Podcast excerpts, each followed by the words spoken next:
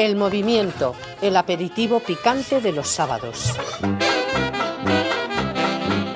Sean todos bienvenidos al movimiento. Su casa en la radio, su casa en Decisión Radio, la radio de los valores.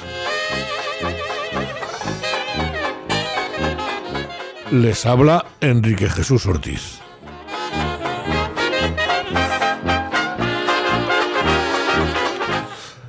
En el programa de hoy vamos a hablar eh, en mi comentario, mi sermón, como prefieran, en primer lugar, sobre un caso de censura que hemos sufrido.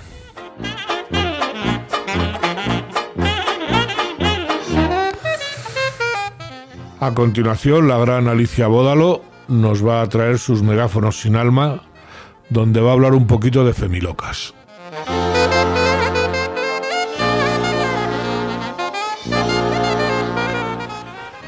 Luego, La Espada, donde Fuencisla Casanova, nuestra psicoanalista de cabecera, nos trae otro, otro de los iniciadores de la ideología de género. A continuación, José Antonio Mesa, candidato del Partido Popular para la alcaldía de Getafe.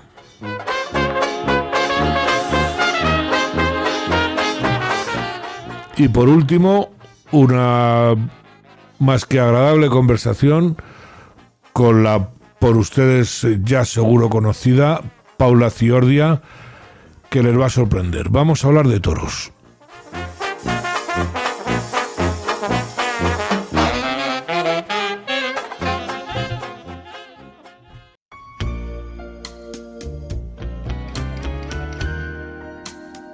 Pues verán, yo quería hablarles hoy de participación ciudadana, que saben que es un tema que a mí me gusta. Pero no va a poder ser. No va a poder ser, desgraciadamente, tengo que hablarles de otra cosa. Y es que YouTube nos ha puesto un strike. Esto es, nos condena a una semana sin poder subir vídeos. Voy a explicar un poco para los que no estén familiarizados. Eh, YouTube primero te da un aviso y luego si cometes otra falta, según sus criterios, por supuesto, te da un strike y te condena a esa semana. Si nos da otro strike, pues ya nos condena a muerte. Esto es, YouTube, a través de su algoritmo o de empresas verificadoras, tales como la famosa Neutral de Ana Pastor, esa, la mujer de Ferreras, el de la, el de la Sexta, perdón, la amiga del comunista Roures, esa a la que, según he leído en el periodista digital, ha sido denunciada por delito fiscal. Les voy a leer. El abogado y doctor en economía Guillermo Rocafort ha denunciado ante la agencia tributaria a la periodista Ana Pastor por presunto delito fiscal. Cuenta que está utilizando Neutral como una sociedad instrumental para no pagar impuestos por IRPF e IVA. Estos datos, los que sustentan esta denuncia, proceden curiosamente del asesor financiero de Pastor. En esas manos estamos. Anita. Hay otros verificadores, no me quiero extender con este tema que ya lo hemos tenido alguna vez, como maldita.es o el inefable Rubén Sánchez el Facuo. Todos de la peor ralea de progres y sectarios de ultraizquierda. Ellos deciden lo que puede ser dicho y lo que no. Esto es, ejercen de censores de las ideas y de las opiniones. Y digo que ejercen de, de censores de lo que usted o nosotros podemos opinar y decir. Ellos deciden lo que usted y nosotros podemos o no podemos decir. ¿Que exagero? Miren los cambios de personal que hizo Elon Musk cuando entró en Twitter. Se cargó a toda la cuadrilla de progres que había ahí, los cambió por técnicos reales eh, de entrada. Y eso, pues, ¿por qué? Porque su función era de censores. Y aunque Twitter mantiene un cierto nivel eh, de presión, pero claro, no era aquello que es que, eh, en fin, tantos años oyéndoles quejarse de la censura franquista. ¿Se acuerdan de aquellas caritas de desolación cuando los despidieron? Yo me lo pasé estupendamente. Bueno, pues les voy a contar. El primer aviso que nos dieron fue sobre un comentario sobre las terapias génicas del COVID, las experimentales terapias génicas del COVID, mal llamadas vacunas. Por cierto, ¿para cuándo un estudio sobre el aumento de muertes desde la pandemia? Porque ya estamos en un punto en que hasta el New York Times lleva a los tribunales a la querida von der por ocultar sus SMS con el consejero delegado de Pfizer. Y otra prensa eh, muy de, vamos a decir, del régimen que lo está haciendo. Pedirá perdón YouTube u otros, como por ejemplo Federico J., el también llamado azote de Vox. Qué jodido, el de Teruel. El segundo ha sido por un programa donde Foncirla Casanova, nuestra psicoanalista de cabecera, cuenta el caso real de un caso real, perdón, de disforia de género. Repito, real. Pues bien, nos han comunicado que eso es desinformación médica. que una profesional ha hablado un caso real y la censuran. Sobre esto, por cierto, el azote de Vox no ha dicho nada. Es una pena, con lo gracioso que es. Pero bueno, la censuran. Pero bueno, ¿cómo pueden ustedes censurar a un profesional contando un caso real? ¿O es que tiene que decir lo que le dé la gana a ustedes? Porque la ideología de género, esa censura que está ejerciendo, solo es ideología, se pongan como se pongan, que no es ciencia como ellos pretenden, es ideología. También Marx, Carlos, no Grucho, Marx el malo, pretendía que el marxismo era una ciencia, lo pretendía. Pero es que han cambiado el envoltorio, pero el mecanismo sigue siendo el mismo. En fin, no tengo tiempo para más porque quería traerles un caso que he vivido en, la Junta de Vecinos de Chamberí de censura en vivo, en vivo, para que sea mejor en castellano que en latín. Pero la traeré, la traeré y voy a intentar traer a los protagonistas que la sufrieron. Bueno, no tengo tiempo para más. Aquí les dejo.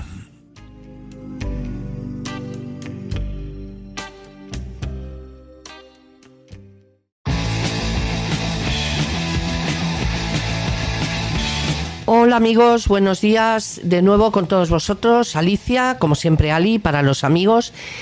Y aquí estamos de nuevo en Megáfono sin Alma eh, del programa El Movimiento. Hoy no voy a venir diciendo que estoy enfadada, que estoy em, harta de todo en este país, tal, porque ya es como el pan nuestro de cada día, o sea, eh, nos levantamos así, nos acostamos así. Em, tampoco voy a decir que me sorprende eh, los gobernantes que tenemos, eh, la gentuza que son, porque teniendo el presidente que tenemos, que le importa todo, mmm, tres cojones, así lo digo, claro. Eh, le importaba todo al principio de gobernar, pero es que ahora ya es alucinante el pasotismo y la poca vergüenza que tiene. ¿Cómo nos vamos a extrañar luego de que el resto del gobierno sea como él o peor?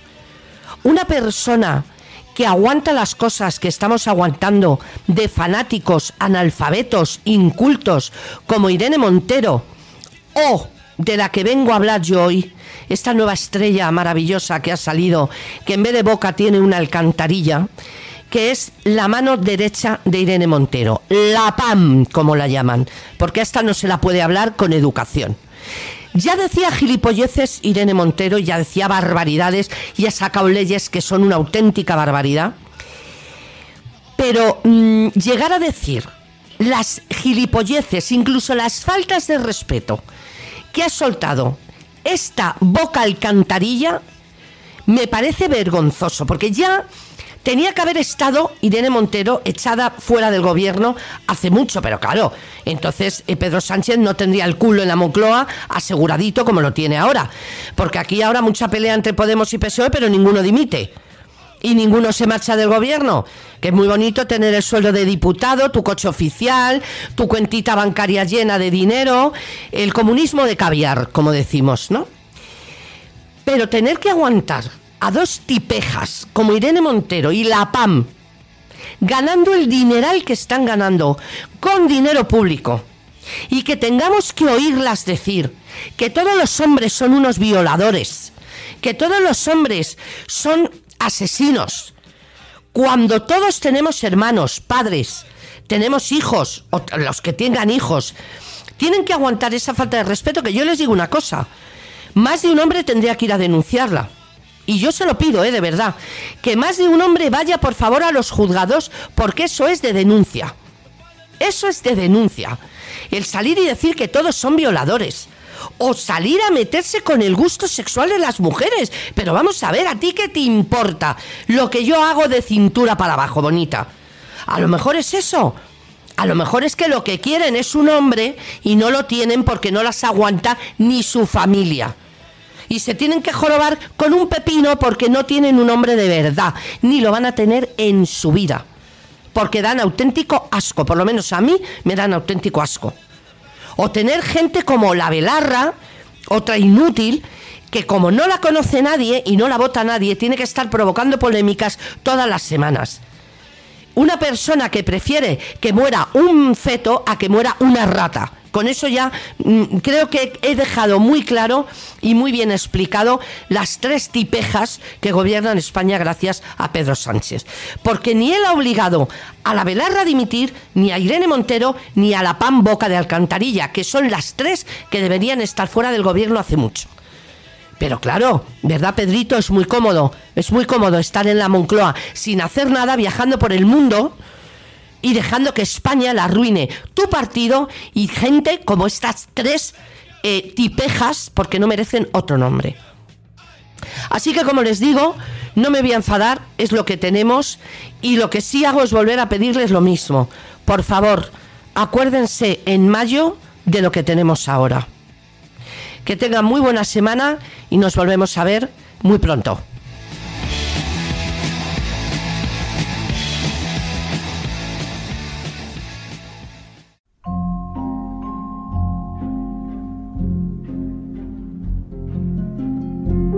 Pues vamos a dar principio a la deseada sección La Espada, dirigida por Fuencisla Casanova, eh, nuestra psicoanalista de cabecera. Voy a dejar de llamarla psicóloga.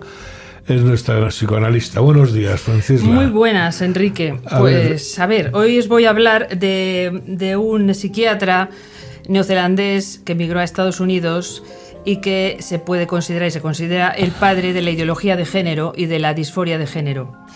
Eh, un tal John Money. Donny como dinero. Sí, John Dinero. Eh, ahí está, ahí, ahí, le, ahí le ha dado. Sí, sí, sí, sí. Exactamente. Eso es como llamarse botín y ser banquero, ¿no? Exactamente. Eh, psiquiatra que trabajó en el hospital John Hopkins en Estados Unidos porque emigró a Estados Unidos, como, dijo, como dije. Eh, este es el verdadero padre de la ideología de género que defendía que la identidad sexual es algo independiente de la genética y que se adquiere los primeros años de vida del niño a través de la crianza. Eh, pues justo lo que se está lo que se está adoctrinando y se está transmitiendo a nuestros hijos en los colegios que ellos pueden elegir o que pueden a partir de, la práctica sexual, porque también defendía que era necesaria, era muy conveniente la práctica sexual en la infancia para poder eh, tener una sexualidad saludable. Eso es lo que defendía. Pero eso, eso es una contradicción. Para me lo parece a mí, vamos a ver, si, eh, si se educa en los primeros años, entonces no es como ellos dicen que cada uno tiene que ser como siente y que está reprimido y que si lo educas lo educas de una manera o de otra no eh, bueno que claro él hablaba de, los eh, eh, del papel del género. El papel de género son un conjunto de conductas atribuidas al hombre o la mujer y por supuesto independientes de la genética que vendría de la educación de la cultura de la cultura. Lo que llaman los roles no los ideólogos del género. Pero es que además decía que que para mm, simplemente para cambiar el género, la identidad sexual de una persona eh, o de un niño había que mutilarle los genitales. Eh, fijaos hasta qué punto estaba loco, eh, era una persona desequilibrada, que había que mutilarle los genitales y, y darle un entorno adecuado. Eso es lo que él pensaba, era su, eran sus eh, su tesis, ¿no? Un entorno adecuado que es un- una celda atada a una cadena con pan y Eh, agua, un entorno porque- adecuado con, eh, con la educación, con la crianza, sus padres, el colegio, en fin, el entorno adecuado. El entorno es lo que iba a determinar al final y la mutilación, o sea, propugnaba la mutilación de los genitales. Fijaos que por dónde por Buah, dónde empezaba. Como loco.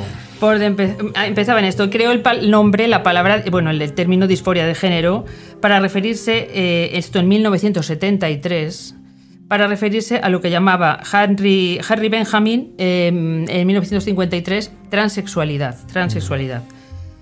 Mm, decía y pensaba que los padres transmiten el sentimiento íntimo de ser mujer o de ser, o de ser hombre. Yo aquí, aquí me hago un lío, a ver si tú me orientas. A ver, yo un transexual siempre lo hemos entendido como alguien que se cambia de género, o sea, de sexo. No Vaya, se cambia, no, vea que- bueno, del un sexo no se travesti- puede cambiar. Un eh, travesti es alguien que se disfraza.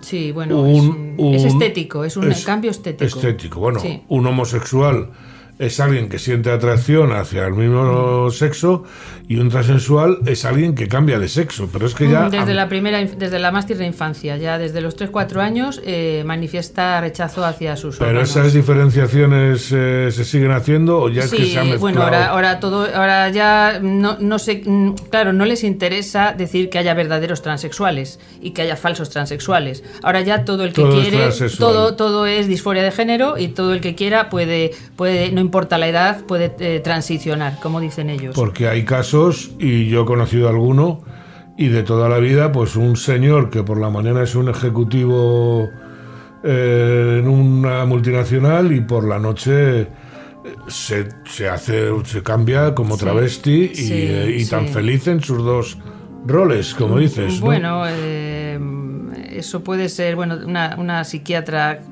eh, conocida mía decía que, que podría considerarse eh, psicosis. Anda. Eso decía, sí. Este tipo de... O sea que entra dentro de, de una Sí, enfermedad, bueno, una casi una psicosis. doble vida, casi, ¿no? Pues, eh, Sí, o do- no, doble, doble personalidad, se ¿no? desdobla, claro, Es es una una doble, son casos muy claro. raros, ¿no? En la, en la historia hay muy pocos de doble personalidad. Hay una película muy buena sobre la doble personalidad, pero, pero podría ser algo así, ¿no? Con la flor de otoño, una de estas, ese Eh, era un esa caso. una americana clásica, es que ahora no recuerdo cómo se titula, es una gran película. Pero bueno, eh, vamos a seguir, Sí. porque si no me... Hablamos de cine y nos Eh, liamos. bueno, bueno, el caso es que mm, eh, decía, decía, estudiaba las parafilias, eh, estudiaba el hermafroditismo y decía que eh, defendió que la, pe- la pedofilia la llamó afectiva. Él la llamó a la pedofilia afectiva. Era pedófilo, hemos de decir que era pedófilo. Y, luego veremos cómo, cómo tenía prácticas sexuales con, los, con, con el pobre niño que, le, que cayó en sus manos. Eh, ¿Qué pasó? Que mm, es un científico, tiene, era, era doctor en psiquiatría y él tenía todas estas hipótesis que quería, que lo que busca un científico es ponerlas eh, a prueba, ¿no? Esas hipótesis. Pues encontró la ocasión. Y porque eh, un matrimonio, una familia canadiense, con dos niños gemelos idénticos, eh, sometió a los ocho meses, esto estamos hablando en 1966, bueno, no hace tanto, sometió a, su, a sus dos hijos a una operación de fimosis. Mm, entonces, eh, la desgracia fue que a uno de ellos, eh, en la operación de fimosis, a los que sometió a los, ocho meses, tuvo un, hubo un problema, un fallo médico, un error médico, y le tuvieron que extirpar el pene. Ujú. Eh, ¿Qué ocurre? Que los padres aterrados... ¿Eso con qué años los niños? Perdona? Ocho meses. Ocho- ah, ocho Una meses. operación de fimosis. De nacimiento, Eh, sí, como... ya eran bebés. Sí. Eran bebés. Entonces, estos señores se pusieron en contacto, vieron a, a Money en un programa de televisión, se pusieron en contacto con él Sí. y Money eh, vio los cielos abiertos. Porque dijo, bueno, ya tengo mis sujetos experimentales, una situación eh, cuasi experimental, porque dos Grupo gemelos, control, grupo de control, claro. mismo ambiente intrauterino, Claro. mismo ambiente, mismo Sí, ambiente sí, familiar. ideal. Entonces, como no tenía y carecía, eh, bueno, una persona, aparte una personalidad psicopática, porque no tiene normas, no respeta las normas éticas y la deontología de su profesión. Entonces, sin, sin tener ningún respeto por el interés superior del paciente, que ese es el, el deber moral de todo, de todo psiquiatra, mm, eh, empezó a experimentar y les- eh, los padres estaban eh, angustiados porque pensaban que la vida de su hijo va a ser, iba a ser una, una tragedia, que lo fue, que lo fue. Entonces le- el- este señor, le si- el Money de este sujeto, le recomendó que eh, le reasignaran el sexo. Porque como tenía, ese- él pensaba ese tipo de cosas que he dicho antes. Pero esas- basado en qué? esas teorías, pues sus teorías, sus teorías, lo que él creía que, que se podía. Se puesto que te han estirpado que da igual que tú no tienes eh. genética y biológicamente determinismo, que tú naces bueno, y, y se te puede. generando testosterona. Bueno, pero espera, espera, claro. espera, Enrique, espera. Claro, Ay. Dios mío, esto es terrible. Le, le- Es a que ver, le reasignaron ¿eh? el Que- sexo. Yo, yo, yo, bueno. Le res- le- bueno, y todos los que están oyendo están alucinando. Le reasignaron al sexo, el sexo al niño. Bueno, lo que están haciendo, lo de Irene Montero, sí, yo me- ahora me llamo, era Pepe, ahora me llamo Pepa. O sea, lo mismo, ¿no? Me, le reasignan el sexo. Le estirpan los testículos por orden de este psiquiatra, el padre de la ideología de género. Le estirpan los testículos. Mm, le llaman Brenda, le cambian el nombre, les dice a los padres, le cambian el nombre. Les dice que le eduquen como una niña, que le oculten lo que le ha pasado. Todo, eh, o sea, ausencia absoluta de ética. Por eso digo que este, es- este Money es un Mengele, psicópata, un psicópata. claro, vamos, claro. Pero que de dónde viene esta, esta bueno, ideología psicopática. Perdona, pero habría, habría un comité de ética médico, habría algo. No, no, él, él- bueno, eh, por lo, eh, no, no, porque los padres estaban de acuerdo, era una, eran, eh, una estrategia terapéutica. Ponemos los de comillas. también, Era, ¿no? sí, terrible, así que acabó todo. Este niño, eh, este niño le empezaron a tratar como una niña. Eh, al final, eh, bueno, poco a poco vieron que vio que tenía que hormonarle. O sea, él, él pensaba que no era necesario hormonar, que con estirparle los, eh, los genitales y educarlo como una niña, y él iba a sentirse como una niña y iba a estar toda su vida engañado Sí. y feliz pensando que era una niña. Pero de ahí que veía que no. Entonces empezó a darle hormonas, empezó a darle estrógenos. O sea, él mismo vio que sus que que no ya funcionaba. no funcionaban, pues insistió dándole estrógenos. A lo cual, eh, lo que pasó es que esta, esta- este niño estaba en el colegio y tenía muchos problemas de adaptación. O sea, no se, no, no Claro, se comportaba como no una sabía niña. quién era, claro, no, sí. no, Bueno, es que no se comportaba como un una niño, niña. claro. Él sabía que era un niño, se comportaba como un niño. Sin que se lo dijeran. Eh, lo Sin que sabía. se lo dijeran, tener actitudes masculinas, eh, jugando en el deporte, eh, no le gustaba ni tenía ningún interés por las muñecas. Claro. Por las muñecas. Entonces, es, todas las, toda la, hipó- la hipótesis y todo el experimento eh, se volvió, en realidad se estaba volviendo contra este, este sujeto, contra Money. Sí, sí, sí, pero está Se estaba claro. volviendo contra él. O sea, eh, estaba demostrando lo contrario de lo lo, contrario que él de lo quería que él quería demostrar. Justamente lo contrario. Además, además reunía a los dos hermanos gemelos, los reunía en sesiones conjuntas y les eh, obligaba a tener prácticas sexuales entre ellos. Porque él pensaba en su locura de mente, De lo que- niños, o sea, sí, de niños, de, de muy pequeñitos, ya de, él hizo un seguimiento, le sometió a terapia psicológica también o, psiquiátrica y a los niños, a los hermanos les juntaba y les obligaba a tener prácticas sexuales entre ellos. Además él también hacía inspecciones Bueno, mía, genitales parece a los niños. de pero los es que de dónde viene esta Dios. ideología que tenemos en España? Claro, de dónde locos. viene la ideología de, locos? locos, de locos, ¿qué hay detrás? Locos. Yo no sé si has visto, hay una película que se llama Mi hija o Hidelgard, fue de Fernando Fernán Gómez, que es de un caso real de antes de la guerra española, creo que era una militante socialista, curiosamente, y eh, que era una señora que tuvo una hija eh, sola y se empeñó en que su hija tenía que ser un tío. Y acabó también. Ella no, fatal. no Esto hubo, va a acabar muy mal. No hubo tratamientos médicos ni tal, o solamente fue el, bueno, pues el educarla como a un niño y acabó, pero fatal, ¿no? Sí. Y además eh, estaba, estaba bien la película, se dejaba ver. Era, ese era un caso así, ¿no? Lo que pasa que lo que me estás contando hoy. Pero esto es, actu- Pero es es que- actual, ha muerto en el 2000 y pico. Pero vamos, ellos- es que, ellos es que 2000 y ni, ni una de terror, vamos, o sea. Sí, pero esto es lo que esto es lo que están adoctrinando a nuestros hijos en los colegios, ya en la Comunidad de Madrid. En la Comunidad de Madrid, los colegios de la Comunidad de Madrid, no penséis cuando sale Ayuso diciendo que aquí no se adoctrina, es mentira. Hay que ir a los institutos, a los IES de enseñanza media para ver cómo se está introduciendo y se está machacando con la ideología de género.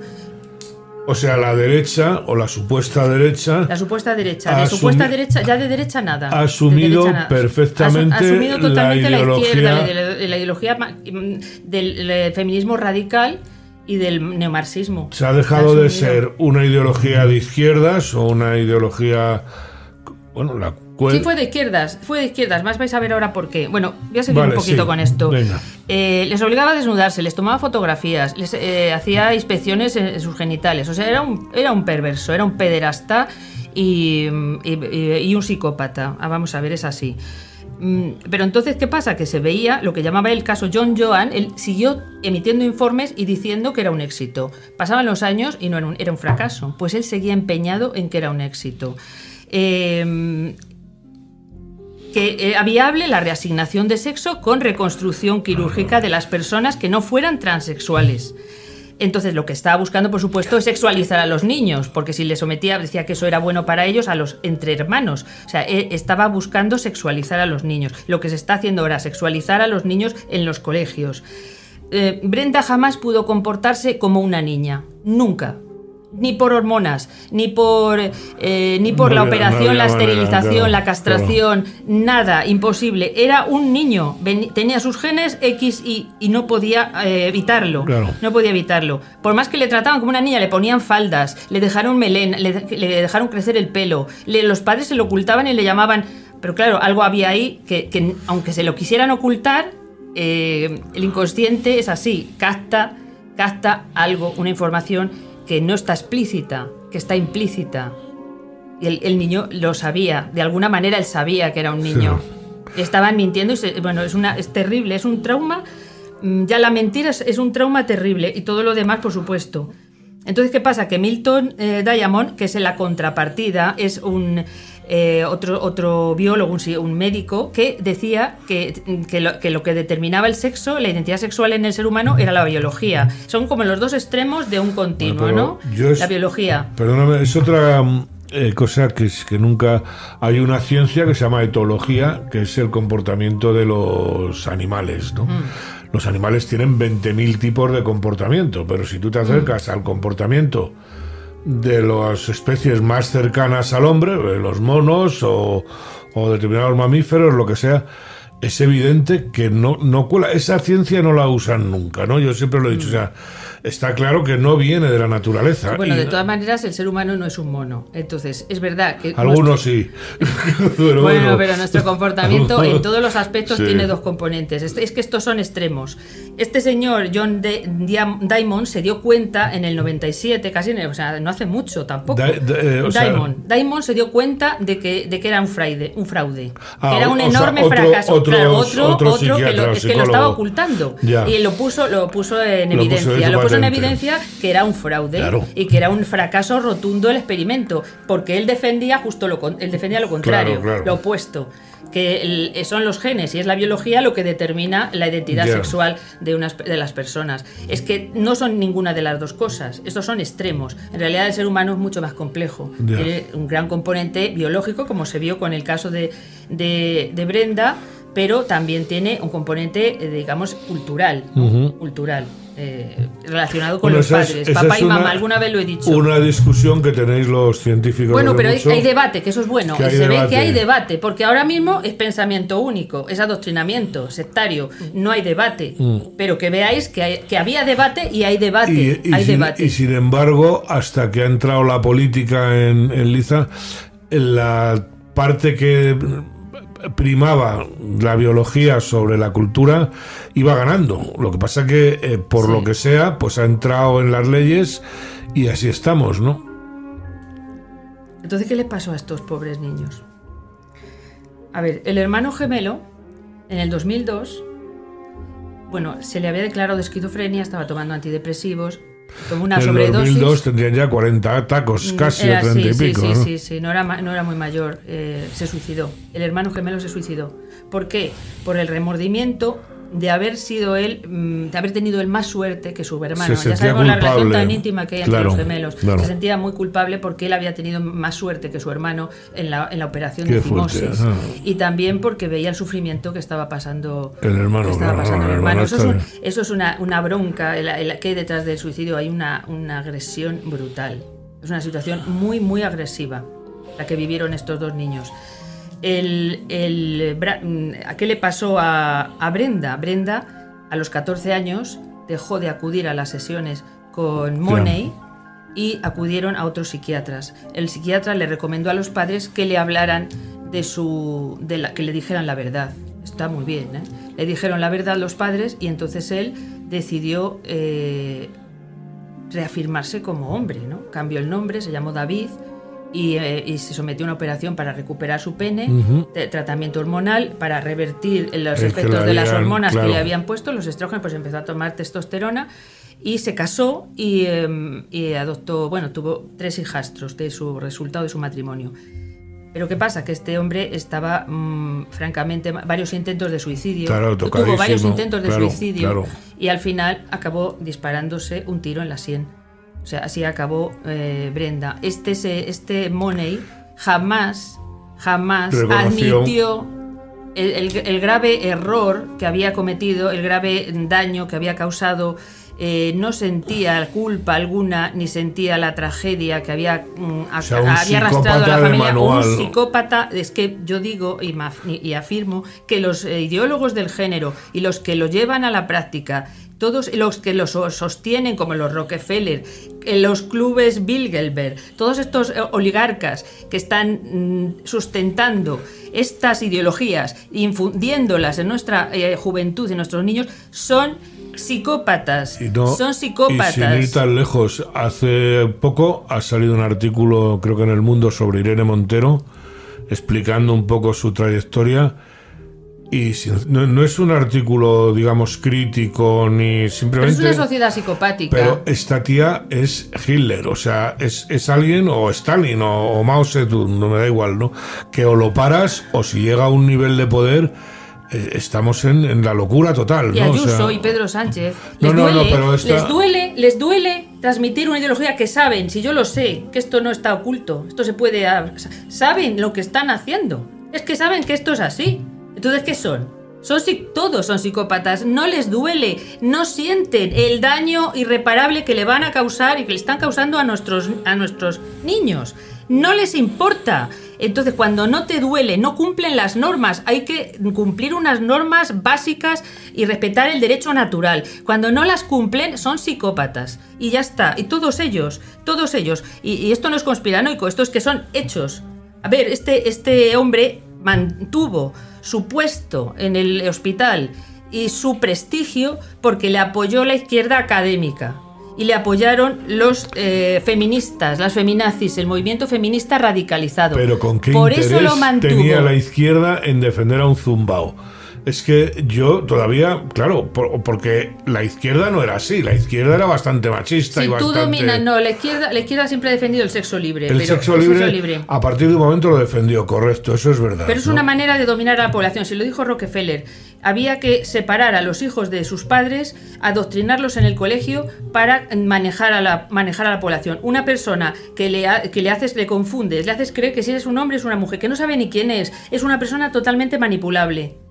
Vas a hacer con él lo que quieras. O sea que cuando, digamos, hubo una, ya la izquierda... Tú tienes aquel- que tener tu identidad clara. Para Sí. que ser una. Saber, primero que nada, tienes que tener criterio de realidad sobre ti mismo. Para poder testear la Por eso- realidad por que eso fuera. hay que negar el derecho natural, claro, si no es... eh, no es puede destruir, ocurrir destruir, esto. claro, destruir. que ¿Cómo manejo, cómo controlo a la población? Porque son gente que tiene eh, megalomanías, no sé, que quieren eh, mm, crear un mundo donde ellos gobiernan todo el mundo. O sea, no se, con- contro- con- con- sea, no se conforman con gobernar en sus, en sus Estamos eh, en manos de, empresas de en- enfermos. Estamos o sea, en, en manos de enfermos que nosotros no hemos elegido. O sea, Además, no, no los hemos elegido. Y, y esto es lo que, lo que está pasando. Yo por eso quiero que, que veáis el, el caso real de lo que le pasó a este niño con el ideólogo del, eh, de la ideología de género y de la disforia, disforia de género. Pero lo que sí demostró, por eso hemos dicho al principio, que le salió mm, el tiro por la culata, lo que sí demostró es que el ser humano, al nacer, no es una tabula rasa. No es, no es una tabula rasa y puede hacer con él lo que quiera. Que eso demuestra el odio que le tienen al ser humano, aunque se llamen filántropos. No, lo que tenemos son comportamientos genéticamente asignados según seamos machos o hembras.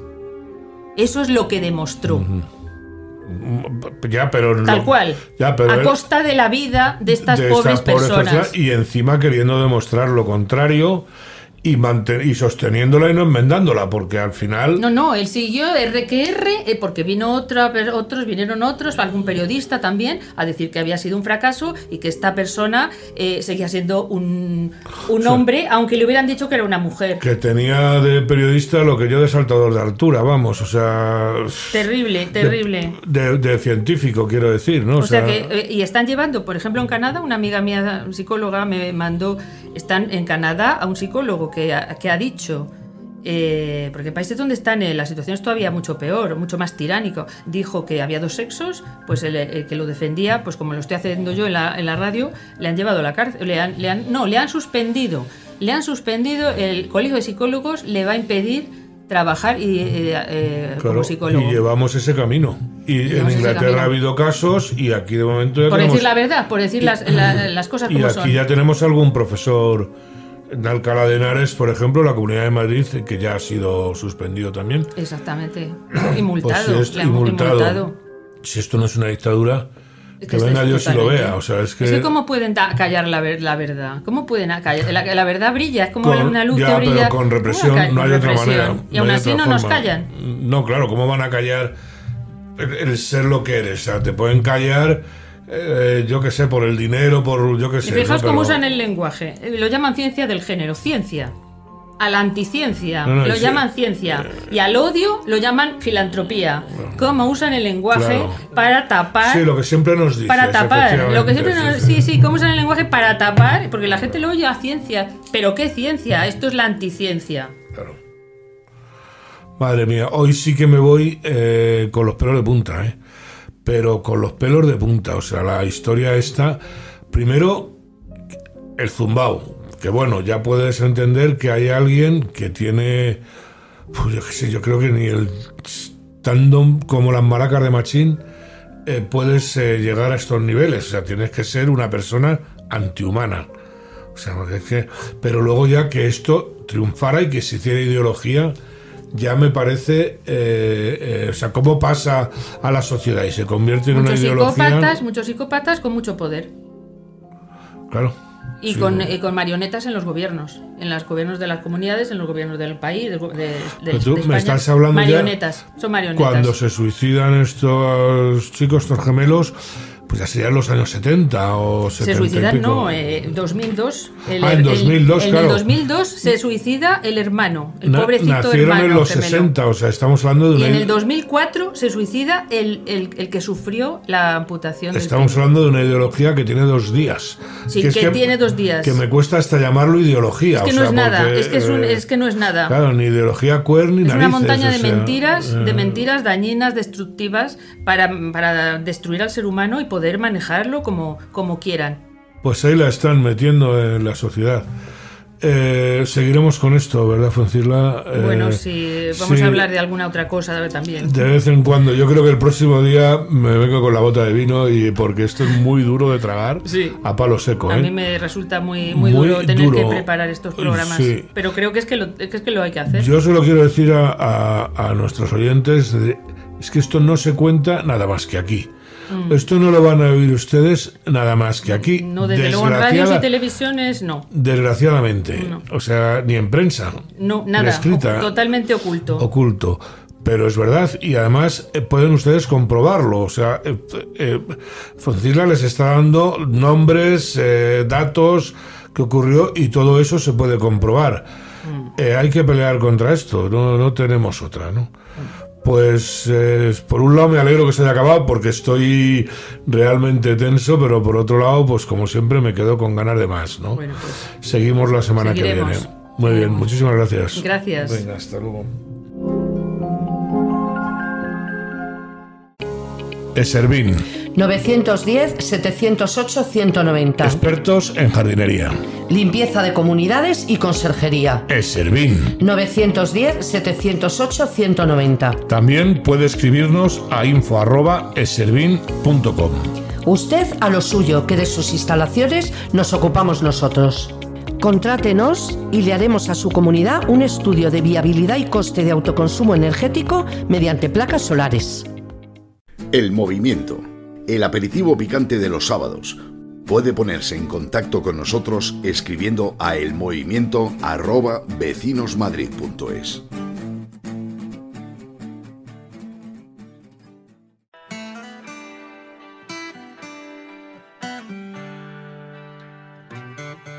Pues eh, buenas, buenos días, todavía no son tardes. Eh, hoy tenemos un, invitado, bueno, ya es un invitado conocido por muchos de ustedes seguro.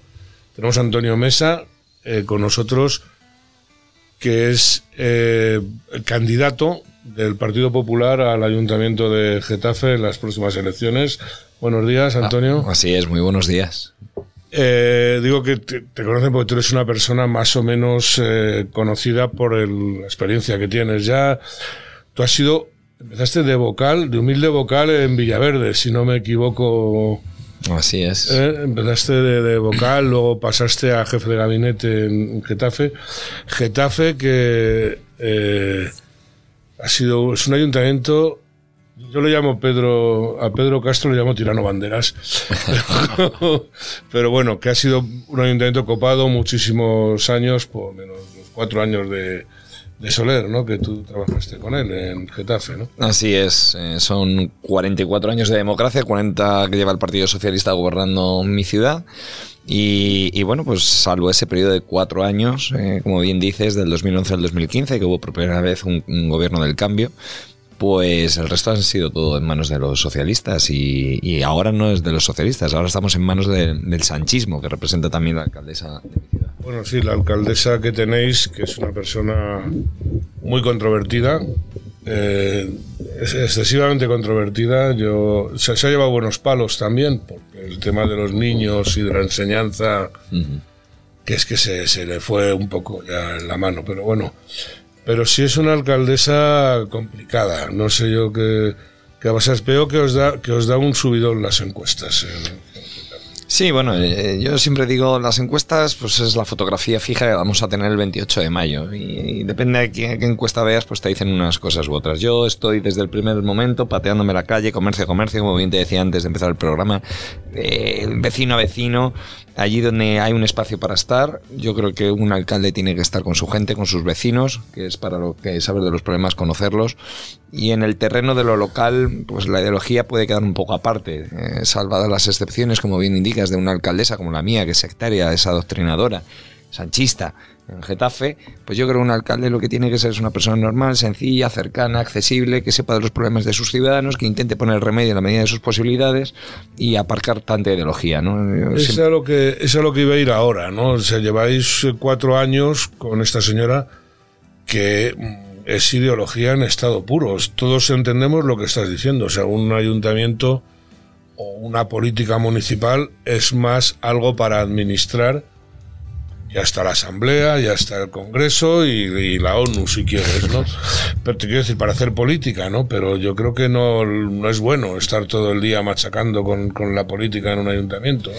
Totalmente, y menos con el dinero de todos los vecinos, porque eso es lo más, cuando se hace política se malgasta y se despilfarra el, el ahorro, ¿no? De los vecinos, el dinero que con mucho esfuerzo le cuesta a todo el mundo pagar sus impuestos, aparte de unos impuestos altos y abusivos.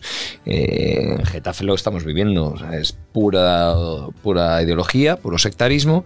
Lo hemos visto, como bien citabas, también con el tema de las guías sexuales para menores, que hasta un juzgado le tuvo que decir. No, no, fue un juzgado el que sí, lo paró, sí, sí. Que tenía que retirarlas porque enseñaban a los niños cómo masturbarse o cómo experimentar su clítoris o cosas de esas para menores de edad. Que, hombre, que desde luego un ayuntamiento yo creo que no está para eso. Está Lo que tiene que estar un ayuntamiento es para limpiar las calles, para eh, tener bien los parques y jardines, para atraer talento, atraer empresas, generar empleo, generar riqueza, no maltratar al comercio local y a los hosteleros, es decir, no para luego. Para... Más o menos te iba a preguntar ahora para que me hicieras una radiografía de cómo ves Getafe ahora mismo, pero bueno, ya me has contestado un poco, pero en, en general, ¿qué consideras tú o cómo, cómo ves eh, la situación de Getafe? Una radiografía, te he dicho.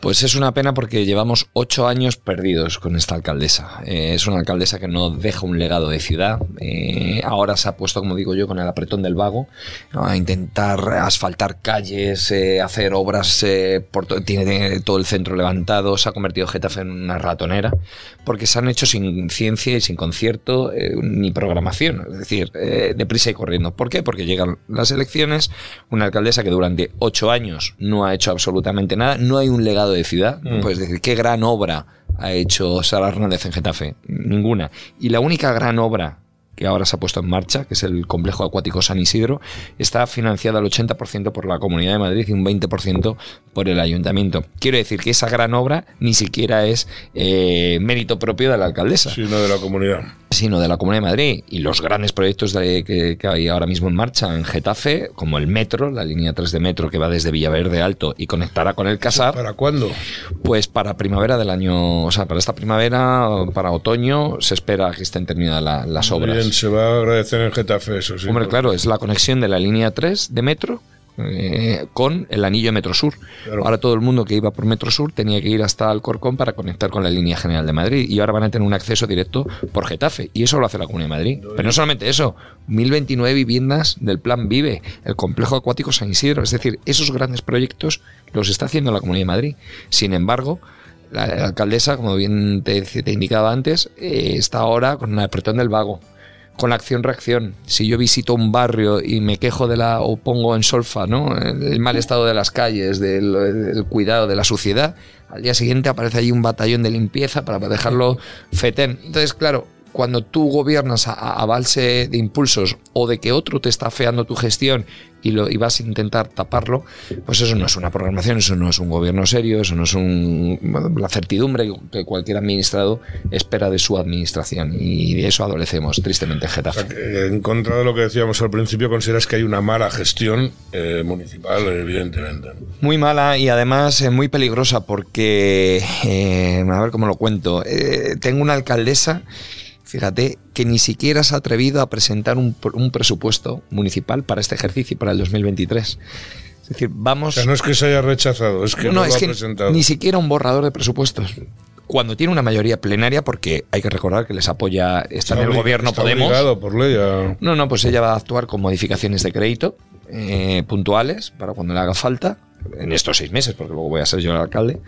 Eh, y, claro, y dibuja un escenario que se le escapó al concejal de Hacienda de que en este ejercicio, por el 2023, el ayuntamiento espera tener menos ingresos de los que tuvo en el ejercicio pasado. Pues es muy fácil de entender. Si tenemos un techo de gasto, de gasto del municipal superior a la previsión de ingresos, quiere decir que a lo mejor vamos a incurrir en deuda, en un agujero negro. No sé si por incapacidad, no sé si por vaguería, no sé si cuál es el motivo. El caso es que Getafe no tiene un presupuesto acomodado para este ejercicio, para 2023, conforme a la previsión de ingresos.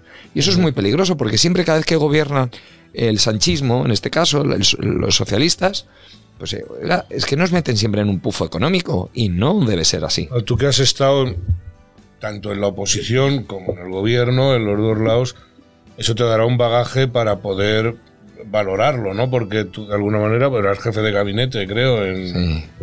En, eh, en la legislatura que, gobernó el Partido Popular y sabes cómo funciona. O sea, no hablas a- de oído, que ya sabes un poco lo que hay que hacer y cómo tienes que...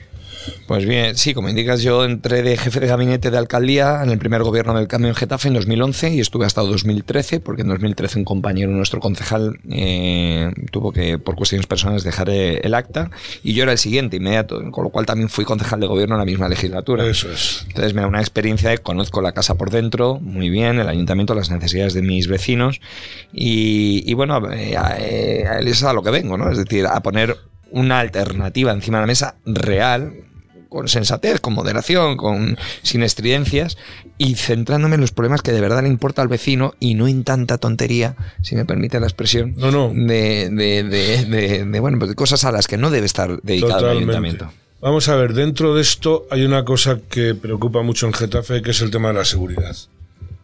Eh, hay una inseguridad patente. O sea, no es algo que se comente Absolutamente. porque sean elecciones, sino que hay un cualquier eh, getafeño que le preguntes te va a decir que hay un problema de seguridad.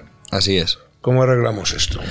Bueno, eh, estamos sufriendo una oleada de robos, de atracos, sobre todo en la hostelería, pero también en garajes, en, en interior de vehículos. eh, es tremendo. Hay locales eh, hosteleros que les han robado hasta dos y tres veces en un periodo de 15 días. Se lo arruinan, vamos. Absolutamente, o sea, les destrozan las lunas. Me decía un hostelero, dice, ya el seguro me ha dicho que esta es la última vez que me paga las lunas porque la siguiente no me quiere Claro. como, como asegurado. Bueno, esta es la realidad y yo ante eso le digo a Sara Hernández, es verdad que la seguridad 100% no existe, pero un ayuntamiento lo que sí tiene que hacer es poner todos los medios que tiene a su alcance. ¿Qué medios tiene Getafe que no está poniendo? Pues tenemos en la plantilla de la policía local 70 vacantes de policías por cubrir.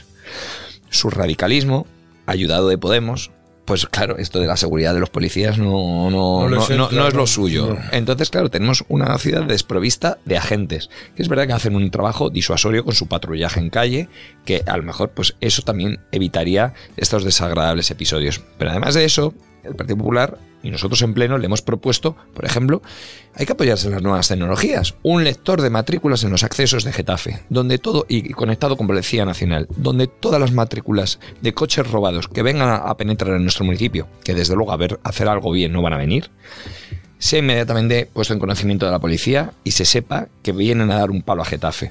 Y como esta multitud de... No de- es tan complicado, efectivamente. Se y apoyándote hacer- hoy en las nuevas tecnologías, Sí. que para eso están, Sí. Pues la alcaldesa desoye todas nuestras peticiones, es más, vota en contra de esas proposiciones que hacemos nosotros a pleno y quieren eh, indicar que Getafe es seguro.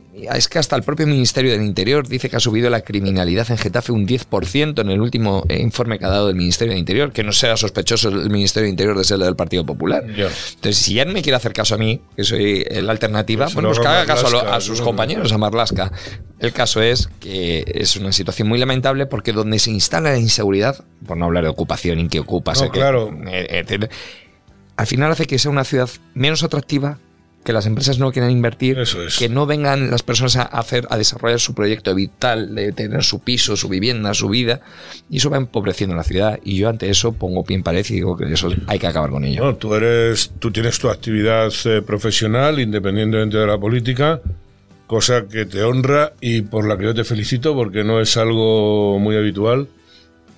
Y lo voy a decir, o sea, es que el político que de alguna manera sabe que está en política por, pues por servir o por, por colaborar, en este caso ayudar a su pueblo, pero mantiene su actividad profesional, eh, sabe que está de paso. Y eso no es muy habitual. La gente se engancha a la política. Luego a lo mejor llegas a presidente del gobierno, que eres muy joven, ¿no? Pero bueno, vamos a... Tienes competencia, ¿eh? Vamos a... Sí, no, no, yo con, con ser alcalde de mi pueblo ya tengo bastante Es que no y es- es lo que más ilusión me hace. Yo siempre defiendo aquí a, a los candidatos que os voy entrevistando que para mí la política más bonita que hay es la municipal. Totalmente. Yo, desde luego, creo, porque es la política donde, bueno, tú lo estás haciendo, ¿no? Donde tienes el contacto con la gente, me contabas antes que venías, bueno, de, la, de prácticamente hacer un puerta a puerta, de hablar con los vecinos, es, es un poco como tienes enfocada Esta mañana precisamente una, una chica que tiene un establecimiento de pues, las palmeritas, de, típicas de chocolate ricas, de bueno, empanadas artesanales y tal. Una tienda así muy modesta, pero muy antigua, con, con solera, con sabor. Me decía, "En no sé cuántos años llevan a- llevamos aquí, treinta y tantos años llevamos aquí. Eres el primer político que ha venido a vernos, dice, y se agradece. Bueno, pues es eso, ¿no? El- el- ese contacto directo con la gente, lo que sí te permite es muy bonita en la política. También es verdad que es la más... eh, Ta- también te lo también cuentan, para, ¿no? para Sí, pegarte el tirón claro. de orejas, también Claro, te, lo, te lo claro, dicen y te y saben dónde estás y dónde te pueden encontrar para decírtelo, con lo cual, pero cuando tú intentas hacer las cosas bien, pues no tienes por qué tener miedo a... a Pero la así no te engañas tampoco, Antonio. O sea, si alguien lo- Absolutamente. luego dirás tiene razón, no tiene razón o, Mm. O lo que Y, sea. ¿no? y como me dices, eh, siempre yo intento aparejarlo mientras que la actividad me lo permita, a base de quitarme horas de sueño, pues compaginarlo con mi vida profesional, porque creo que Claro. también en política hay que tener siempre, sabiendo que estás de paso, que hay que tener un pie fuera por si acaso, y, que bueno, que estás al servicio de la, de la gente y que, también aportas a la sociedad. Yo creo que es muy importante que el político sepa lo que es pagar una nómina o trabajar por cuenta ajena o, generar empleo, generar riqueza o servir a los demás también desde el punto de vista profesional, porque eso te hace mejor gestor y mejor conocedor de los problemas. entender a los que estás gobernando. Exacto. Y después de 40 años de, de, bueno, de gobiernos socialistas, he hecho el chiste de tirano banderas antes, pero es que me lo recuerda mucho, pero en fin, ¿qué va a significar este cambio eh, de gobierno que vosotros planteáis? ¿Qué traéis para Getafe que lo va a diferenciar y que lo va a mejorar? Bueno, pues traemos eh, sobre todo el acabar con los derroches, acabar con, esa política de, de, enchufismos que hay en este ayuntamiento. Con eso, si tú empiezas a recortar lo que es gasto superfluo, que no sirve para nada, que nada más que es para engrosar la nómina de, tus eh, allegados al partido, y si empiezas a focalizar en lo importante, pues eh, ahí ya tienes mucho, sobre todo para bajar los impuestos, que creo que es lo más fundamental. Cuando las familias peor lo están pasando para llegar ni siquiera a final de mes, sino ya a mitad de mes, con el índice de subida de los precios y la inflación y todo lo que no, carburantes, energía, etcétera, pues hay que aliviar a las familias. Y en eso la administración pública, en este caso un ayuntamiento, en las pocas pocos impuestos que tiene, pero que sí los tiene propios, pues intentar ayudar en eso. Por supuesto, la, limpieza. Yo creo que un ayuntamiento, una cosa que es fundamental es la limpieza. Y Getafe está sucio, y hay que decirlo, y me duele decirlo, que mi ciudad está sucia, pero, es pero eso es eh, médula espinal de cualquier acción de gobierno. Eh, cuidado de espacios públicos. No puede ser que tengamos la Plaza de Toros abandonada durante ocho años, que está ya declarada casi en ruina. El Teatro Madrid, de la calle Madrid, el eje principal de la calle Madrid, el teatro está como y tal y como lo dejamos. Eh, no han construido ni un centímetro cuadrado nuevo de nuevo Teatro Madrid. Eh, parques y jardines que han pasado de ser zonas verdes a ser zonas marrones. En eso es lo que hay que poner el foco, en el cuidado, en el detalle de nuestros espacios públicos, de nuestros jardines. Eh, instalaciones deportivas que, presume mucho la alcaldesa de ser ciudad europea del, deporte, pero cuando le saco las fotos que hay en la trastienda de esos mm, eh, vestuarios que se caen a trozos los azulejos, de pistas deportivas que están eh, dañadas el suelo, etcétera, etcétera, pues claro, muestra otra realidad a la propaganda que la alcaldesa manifiesta. Bueno, pues eso es lo que yo quiero poner, sentido común, sentido común en la gestión que es lo más importante, que es lo que quiere un ciudadano y que le dejen de, historias y de grandes, eh, no sé, propagandas, ¿no? que es a lo que está dedicada la alcaldesa, poniendo banderolas en apoyo a, la ley del solo sí es sí, por ejemplo, o en guías sexuales, o en freír impuestos a nuestros vecinos, y eh, yo propongo justo todo lo contrario. Porque hay margen para bajar los impuestos. Hay margen para bajar los impuestos, sobre todo el IBI, al mínimo legal. Y es una locura. Y si, claro, y si tienes eh, partidas donde eh, para acomodar ingresos con gastos, pues también hay partidas donde se puede tocar, sobre todo en gasto político. La señora alcaldesa es el gobierno más caro de la historia de Getafe. Tiene ha, puesto seis coordinadores nuevos que nadie eh, en, en, anteriores legislaturas no existía esa figura, seis coordinadores nuevos a golpe de 90.000 euros de sueldo. Yo sin enterarme, me caché lo muertos. Sí, pero usted seguramente no tenga carnet del Partido Socialista. No, justo del Claro, o de, o de, yo qué sé, de algún sindicato afín o, o, ligado como hay, tenemos algún coordinador ligado al gobierno de Carmena cuando estuvo gobernando el Ayuntamiento de Madrid y que ahora ha ido a parar a Getafe. Es decir, claro, es que si tú empiezas a, recortar todo eso, que no vale para nada más que para engrosar la nómina de adeptos a la alcaldesa, pues también te permite bajar los impuestos. Como eso, pues muchas otras cosas. Sí, que no son sueldos tampoco pequeños. No, no, no, no. Son sueldos grandes, ¿no? Muy bien, pues eh, eh, hemos hablado de la seguridad, estamos hablando el código ético, uh. el famoso código ético de, de la alcaldesa. Yo no lo veo. No, no, no, no, lo ve usted ni lo ve nadie. Lo han escondido rapidísimamente porque ella prometió estar solamente dos legislaturas como máximo en el gobierno municipal. Mm. Ocho años, un código ético que nadie le pidió, que ella misma se autoimpuso a sí misma. Y prometió estar ocho años en el cargo, sin más, y que a los ocho años se iría. Bueno, pues la tenemos como candidata a la alcaldía de Getafe para intentar revalidar. De nada le va a servir porque los vecinos de Getafe le van a aplicar su propio código ético señalándole cuál es la puerta de la salida de emergencia. Pero, esa es Sara Hernández. Si falta a su propia palabra que se ha dado ella misma, pues que imagínense que lo va a hacer con los vecinos de Getafe y con el resto. Es decir, me parece que una credibilidad en política la debemos preservar todos, la debemos cuidar. Y yo no digo que cuando uno se eh, viene con mi caso, ¿no? Vengo las manos limpias, con buena fe, a proponer cosas que van a mejorar la ciudad. Y voy a dar todo lo, lo que esté de mí para hacerlo. Y si no puedo por las circunstancias que sean, lo contaré y lo explicaré por qué no. Lo que no puedes es engañar a la gente, porque cuando tú generas frustración, generas desafección en la política, que es lo que está ocurriendo ahora con la alcaldesa en Getafe. Y yo espero que los vecinos tomen buena cuenta y acaben con estas prácticas, porque también es verdad que a mí me duele mucho cuando dicen, es que todos los políticos son iguales. no, no, no todos los políticos son iguales, somos iguales. Y lo que tenemos que hacer es cumplir con la palabra. Y si no, te vas a tu casa. Sí, está claro. Eh, de todas maneras, Antonio, estamos hablando de un ayuntamiento, iba a decir de izquierdas, que no creo que sea verdad, que tradicionalmente ha votado a la izquierda. No es fácil eh, cambiarlo, porque la gente, desgraciadamente en España, muchas veces vota por derecho consuetudinario, no sé cómo decirlo.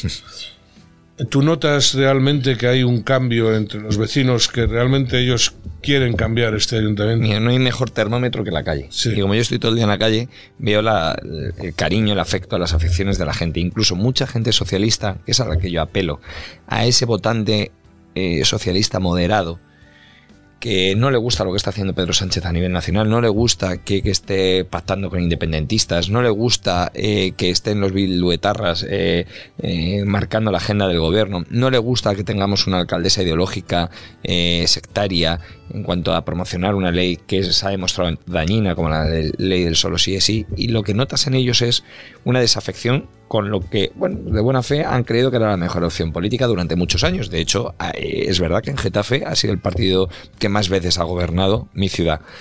Bueno, pues yo apelo a esa gente, ¿no? Apelo al sentido común, a la sensatez, que, gobernar un ayuntamiento a nivel local no tiene que ser ideológico, tiene que ser de, gestión y tiene que ser de, de, resultados. Yo quiero recuperar el orgullo de Getafe, una ciudad puntera como la ha sido capital del sur, que tiene universidad, que tiene hospital, que tiene mm, industrias de primer orden como Airbus, eh, tiene ocho paradas de metro, somos la mejor conectada. Eh, es decir, tiene un potencial y unos mimbres que simplemente hay que creérselos y dejar ese potencial, ayudar desde la administración a que siga creciendo, a atraer más empresas a Getafe. Es decir, porque si tú generas un clima de, buen, eh, de buenas oportunidades de empleo, de trabajo, de bienestar y de riqueza, haces que sea más atractiva para, ciudad, para los vecinos vivir. Con lo cual, si es que está inventado. Esto eh, lo iba a comentar ahora. Realmente Getafe, claro, lo que le pasa a todas las ciudades grandes que están en una, vamos a decir, comunidad como Madrid, que Madrid se lo come todo, pero en cualquier otro sitio Getafe sería una, una gran ciudad. Tenemos equipo en primera división, obispado propio. del, Geta, del Geta, eh, por cierto, obispado propio, sí señor, ¿no? Y es verdad, y está casa, y está el aeropuerto, y eh, Getafe es una ciudad muy industrial de toda la vida, la capital del sur, se la llama. Y ahora logística, o sea, es una capital referencia en la, en la logística, ¿no? En polígonos logísticos. Es decir, solamente hay que dejar a esa gente que, que madruga todos los días, o bien para ir a trabajar a su empresa, o bien para levantar su propio negocio, la persiana de su propio negocio, dejarles eh, eh, y no y desde el ayuntamiento poner toda la facilidad posible. A mí me han contado empresarios cómo se han ido desesperados de Getafe porque la burocracia es insufrible. Entonces, eso no se puede permitir. Y eso es lo que tiene que hacer un alcalde, facilitar que, la gente pueda realizar sus trámites de una manera ágil y no perder oportunidades, porque el mundo es muy competitivo, porque esto va a una gran velocidad. Y si no, eh, no estás a, nivel, eh, están, tenemos competencia de otros municipios al eh, lado, con lo cual yo tengo que mirar de otros municipios de otros países y tenemos mucha competencia. Yo estoy muy de acuerdo con el tema de los trámites y yo es un, voy, a hacer, hacer un comentario personal, si me permite. ¿En el Ayuntamiento de Getafe? No, no, en general. Lo voy a, lo voy a lanzar, ¿no? Porque eh, todos sabemos que cualquier persona jurídica ahora mismo por ley tiene que relacionarse con la, con la administración vía Internet, ¿no? Y yo quiero hacer un llamamiento a todos los eh, políticos que están o que vayáis a gobernar para que por favor las aplicaciones, tanto de ayuntamiento como igual, creo que la única que medio funciona es la de Hacienda, eh, hagáis un esfuerzo. Es algo que no se comenta, ¿no? Yo esto lo aporto, sé que no, es el tema. No sé cómo funciona la de Getafe, ¿eh? no tengo ni idea. Pero sí que es verdad que es una pesadilla relacionarse con la, con la administración. Pues ya, ya, le digo, hay empresas en Getafe que han decidido, y no voy a nombrar por no hacer publicidad, grandes firmas, grandes eh, empresas que están muy eh, interesadas en, en, establecerse en nuestro municipio y que han desistido por el hecho de esa burocracia insufrible. Y yo creo que eso es a lo que tiene que dedicarse un alcalde, a mejorar eso, porque no se puede permitir que se vayan eh, de nuestra ciudad. Yo es que creo que una de las cosas que más ahoga eh, la atracción de nuevas empresas, que al final es crear riqueza, mm. también para que el getafeño no tenga que coger el, el tren todos los días o el metro para, para irse a trabajar a la otra punta de así de es ¿no? así es eh, es el tema de la, de la normativa o sea el, el poder y luego de que funcione ágilmente el ayuntamiento ¿no? Yo no sé qué más cosas podemos ya sacar yo creo que hemos tocado bastante todo el tema de la seguridad desde luego voy a hacer hincapié sobre eso porque nosotros hablamos con la gente de Getafe y la gente de Getafe se queja mucho de, de este tema. Eso sí que, por favor, eh, os pedimos que, que lo arregléis como sea. Por, si faltan policías, poniendo policías, si falta con varios... medios bueno te voy a contar otra se me viene a la cabeza Eh, la inseguridad es tal que también producto de la incompetencia de este gobierno local se gastó porque la alcaldesa dijo no quiero saber nada de la comunidad de Madrid no sé si sabe usted que el sistema Tetra para los que nos estén Pero viendo ese partidismo, de verdad, eso el es... sistema Tetra, que son unas emisoras Sí, que están sí, conectadas sí, a nivel de la. Comunidad de Madrid, dijo, no, no, Getafe va a tener sus propias emisoras. Bueno, pues saca un pliego, 250.000 euros ha gastado el Ayuntamiento de Getafe en unas emisora- emisoras propias para las comunicaciones entre policías. Bueno, pues emisoras que no funcionan, que están dejando desprovistos a nuestros eh, agentes locales a pie de calle en peligro. ¿Por qué? Porque no pueden comunicarse entre ellos. Eso es un problema más añadido todavía a la, inseguridad que sufrimos. Claro, es que, es que con este tipo de cosas, ¿cómo vamos a mejorar la seguridad? Y eso, desde luego, yo le voy a poner coto desde el momento uno. Claro, es que es fundamental.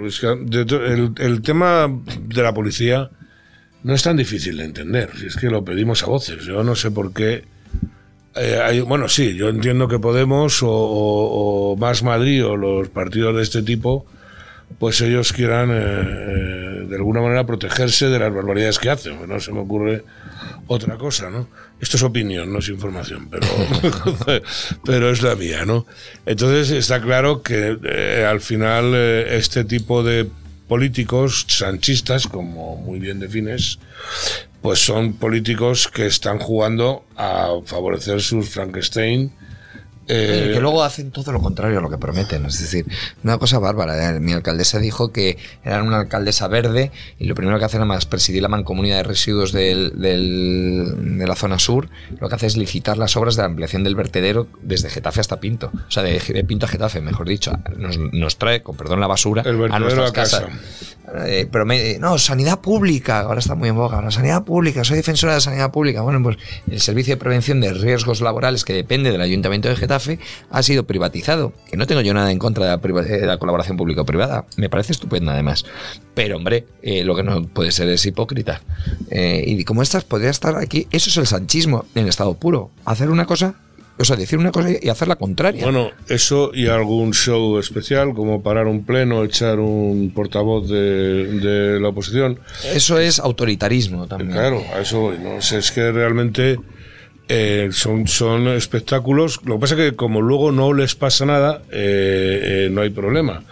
Pero echar a un portavoz de la oposición eh, manu militar y vamos a decir del pleno es una cuestión Porque ella además eh, preside el pleno entonces eh, no ejerce de, portavoz de su grupo político, sino que lo, entonces es juez y parte. Entonces cuando no le gusta lo que le estás diciendo y claramente nosotros no estamos en, acuerdo con, ella y, y le damos, eh, le afeamos su gestión, se pone nerviosa, empieza a perder los papeles y aplica el rodillo y el rodillo es expulsar a los concejales del Partido Popular para, bueno, pues entonces eh, ese, eso es el ejemplo de esta alcaldesa que tenemos sectaria y desde luego yo creo que, le queda poco por, porque ya no engaña a nadie. La gente ya en la calle lo dice. Ahora está de simpática porque se acercan las elecciones, pero lleva ocho años y es una mujer que se ha caracterizado pues por ser una mujer más bien antipática, eh, muy despótica, eh, despótica muy contestona a quien le lleva la contraria o no le dice lo que le gusta. Y entonces intentar ahora con el apretón del vago solucionar eso en seis meses pues no cuela. No es fácil. Pues a ver lo que hay. Mayoría absoluta, Antonio. Bueno, yo voy a por todas. Yo voy a por todas. Y, que no hay sitio difícil. Fíjese en Andalucía lo que ha ocurrido. Y luego, cuando la gente ha probado cambio y ha visto que, las cosas pueden marchar de otra manera, con esos mimbres que tiene Getafe, que no solamente hay que ponerlos en marcha y creer en ello y quitar burocracia y facilitar la vida a los getafenses, la progresión viene sola. Y fíjese, en Andalucía ocurrió. Y, en las segundas elecciones, mayoría absoluta del Partido Popular. Con lo cual yo es a lo que aspiro en Getafe, porque sociológicamente me puedo comparar con una eh, tradicionalmente de izquierdas, pero que cuando se prueba cambio eh, se consolida.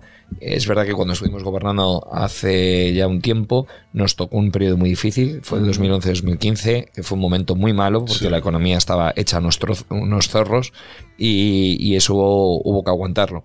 Pero ahora es otro momento, también es verdad, hay otros problemas, una década después, diferentes, pero yo creo que con ganas, con determinación y con las ideas claras, pues se puede conseguir. Muy bien.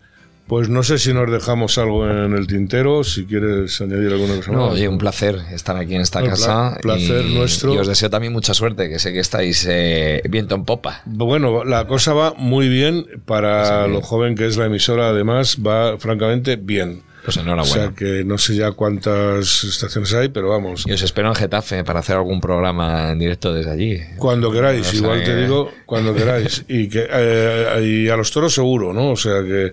Genial. Pero no hemos hablado de toros. Yo no sé si eres aficionado. Soy aficionado, me gusta, me gusta. Eh, voy poco porque no tengo mucho tiempo, pero por ejemplo cuando es San Isidro en Madrid, y un par de tardes o tres sí que, sí que voy a la plaza y me gusta. Muy bien. Cual... Oye, Madrid es libertad y cada uno lo que tiene que hacer es eh, ir donde quiera y no tienes por qué pelear con el enfrente porque no le guste, pero cada uno que vaya donde quiera. A donde quiera, sí. Eh, da para chistes. Ayer decía un amigo mío con esto de los coches eléctricos que le van a quitar la fregoneta a los gitanos. pues, pues no se la van a quitar. Pero bueno, el, eh, Antonio, muchísimas gracias de verdad, muchísima suerte. Nos veremos por Getafe. Aquí tienes un micrófono para cuando quieras contar lo que tú consideres. Perfecto. Y nada más, hasta la próxima. Un placer. Muchas gracias. Muchas gracias.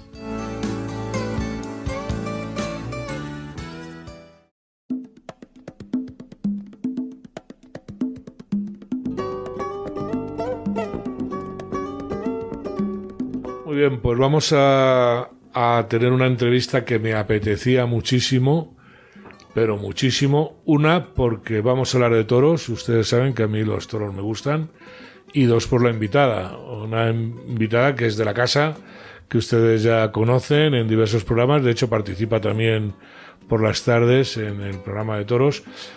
Estamos hablando de Paula Ciordia. Buenos días, Paula, ¿cómo estás? Muy buenos días, encantada de estar contigo, Enrique. Muy bien. Voy a contarles que Paula, además de ser una buena periodista, una persona muy joven, porque es muy joven, es una investigadora en diversas cosas, entre ellas el, mundo de los toros.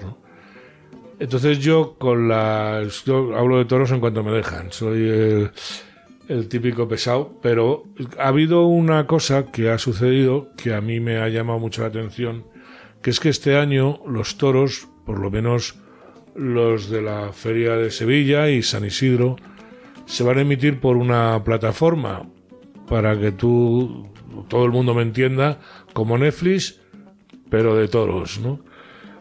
Y eso realmente eh, es algo en un mundo como el de los toros, que moderno, ¿no? Es una cosa que llama la atención, ¿no?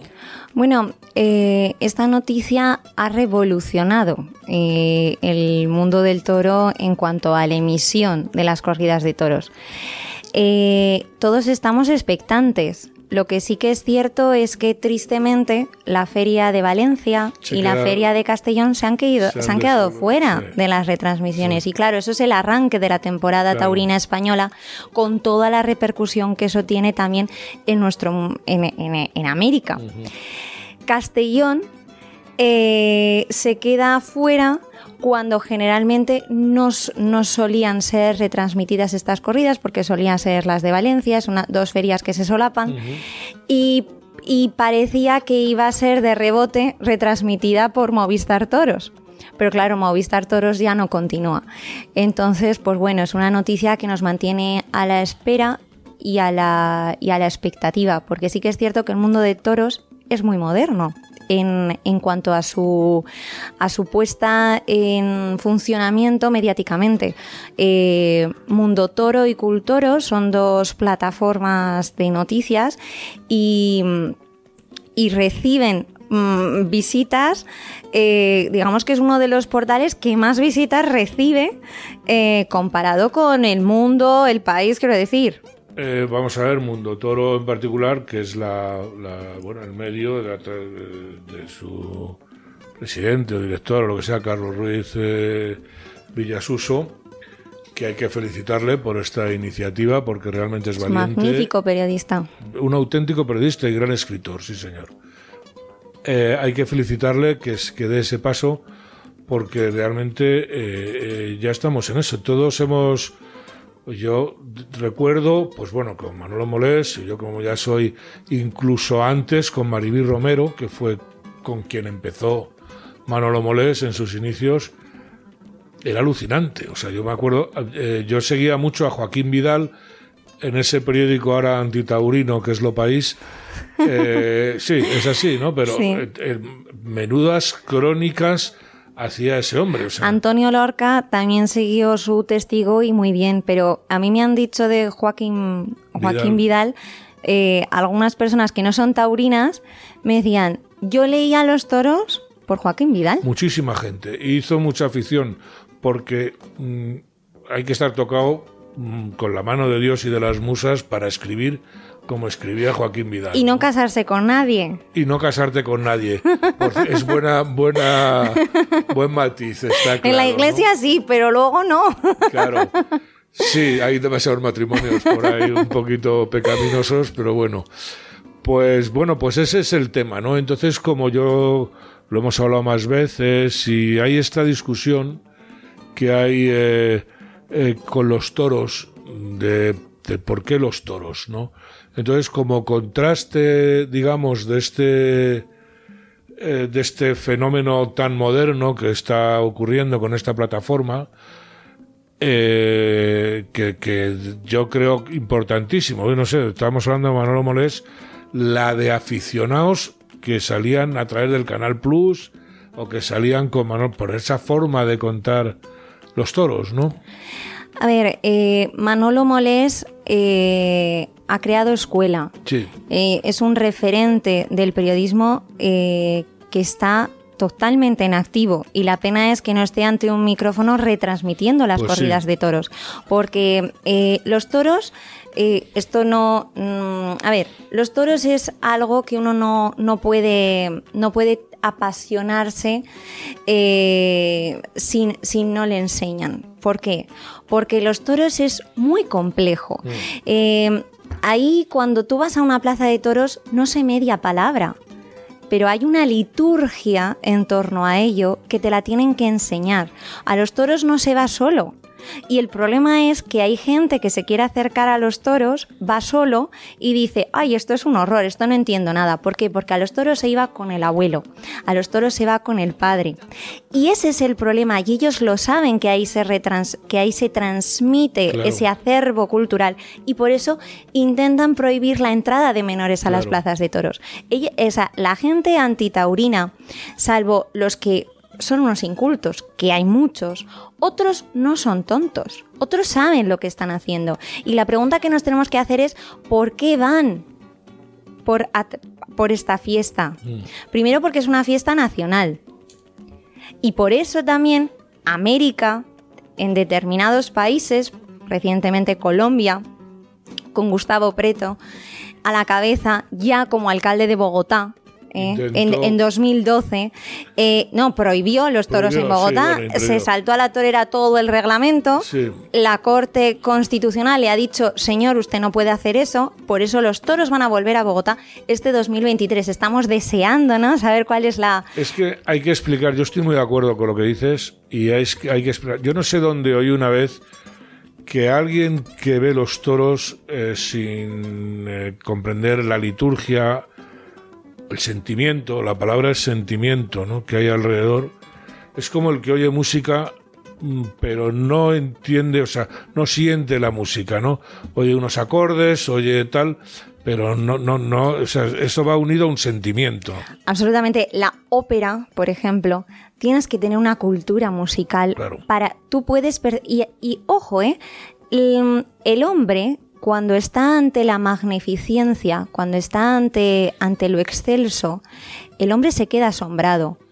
Eh, cuando un hombre se pone delante de un toro. Cuando hablo de hombre, hablo de homos, ¿eh? hablo de persona. Yo me siento referenciada en esa palabra de No, hombre y no me siento toreras, claro que excluida. sí, pues. No, no, no, me siento excluida en todos los libros filosóficos mm, que si no matizan que se refiere a hombre, yo, me, yo cuando leo, ¿verdad? Me siento referida ella. O sea, cuando hablo de hombre, hablo de Eso ser sí que es humano. lenguaje inclusivo, Paula, no, el, no el otro. Entonces, cuando, bueno. cuando vemos a una persona frente al toro, a milímetros, a milímetros de la muerte, cerca, estamos escuchando el hey toro, estamos viendo la potencia de un semental con 500 y 600 kilos de peso, que por muy corpulento que sea el torero, no sobrepasa los 70.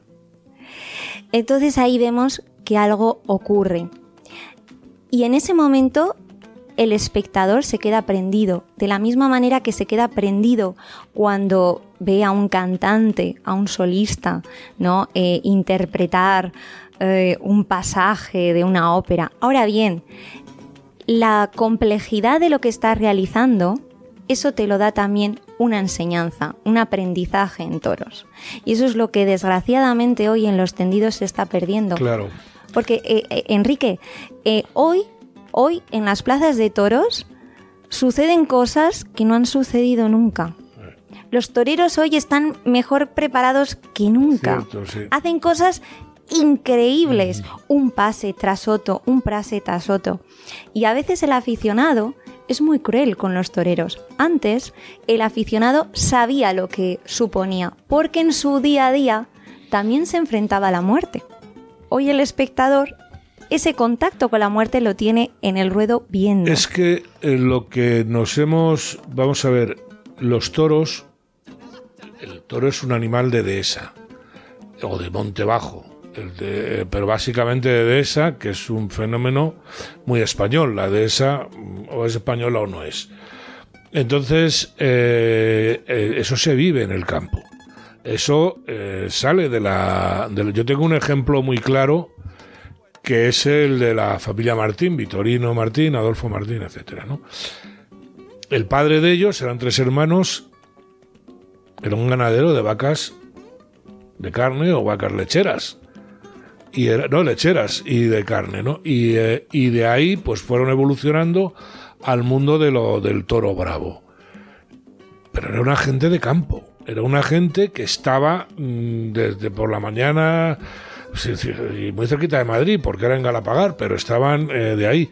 Y de ahí sale luego pues un sobri un eh, bueno, sobrino abuelo, no sé puede sobrino nieto de, de, de, de Vitorino Martín, como ha sido José Tomás, ¿no? que es de la que es de la misma familia. ¿Por qué? Porque eso es una cosa como tú dices que se mama, que se mama en casa. Yo recuerdo ver al Viti con mi padre. A mí cuando ¿qué torero te gusta? Pues a mí el del Viti. Sea, a mí me gusta el toreo serio, el toreo tranquilo, tal, que el otro es bueno o malo. A mí me gusta ese que es el que yo mamé de pequeño con mi padre. Es, es así, ¿no? Claro, y luego pasa lo contrario. Cuando hay personas que han ido a los toros y han tenido una experiencia cuando eran pequeños mm, fuerte, que no les han gustado, y por ejemplo han suele ser en las fiestas de los pueblos, no es que fui a los toros y no me gustó nada, me llevó mi abuelo y ya no he querido volver más. No, porque claro, el niño que va a los toros tiene que estar eh, con quien va, eh, tiene que explicarle continuamente Claro. y sobre todo a día de hoy. ¿Por qué? Porque hoy vivimos en una sociedad ficticia. O sea, eh, el panorama político que se nos presenta nos pone como un, como un hinchable alrededor que no nos permite ver, percibir la realidad. Y por eso la ideología es tal, es, o sea, tenemos una presión absoluta ideológicamente. Y, y por eso eh, hoy eh, sentimos ese, ese, ese dilema moral entre ¿está bien matar a un toro en la plaza? Pero vamos a ver, yo hablando de lo pregunta. hablando de lo país, es que no ese es el dilema para mí. O sea, yo he visto titulares eh, diciendo, eh, dice, hay que acabar, era algo así, no recuerdo exactamente, dice, hay que acabar con la antigualla de los toros o, vivir un mundo, vamos a ver, eh, es un sentimiento, es una forma de vida, enfrentarte con la muerte que forma parte de la vida, que es lo que la sociedad ahora no quiere hacer. Claro, por eso nosotros los taurinos y sobre todo los toreros decimos vivir en toreo. Es una filosofía de No, no, vida. es que o vives en toreo, claro, claro. Entonces, ¿por qué hablamos de los niños aquí? Porque eh, los antitaurinos están utilizando y van a usar el argumento del arraigo. Lo hemos visto en Cataluña. Por eso, primero, antes de prohibir los toros en Cataluña, Barcelona se declaró como ciudad antitaurina. Sí. Es que no- no nos podemos olvidar de eso. En Bogotá pasó lo mismo. Para comprobar si había arraigo o no en la ciudad, eh, se hizo un- una, una consulta popular para testar el arraigo. Y con eso, ¿pero qué pasa? Por ejemplo, en Cataluña, bueno, pues hubo una serie de firmas, llegaron a las firmas suficientes para eh, poder proponer Barcelona ciudad antitaurina. La propuesta que luego resultó anticonstitucional de Barcelona sin corridas de toros, también se fue por una, una propuesta popular eh, de llegarán a las firmas. ¿Por qué hacen? Porque ellos están organizados. Entonces, claro, llegan a un número, sí, pero no, no sobrepasan ese número. No. Y tienen una, tienen una mm, fuerza propagandística tremenda y hacen y producen algo que es horroroso, que es el acoso a las tradiciones. El, el sentirte, y por eso la pregunta de ¿se puede matar a un toro en una plaza de toros?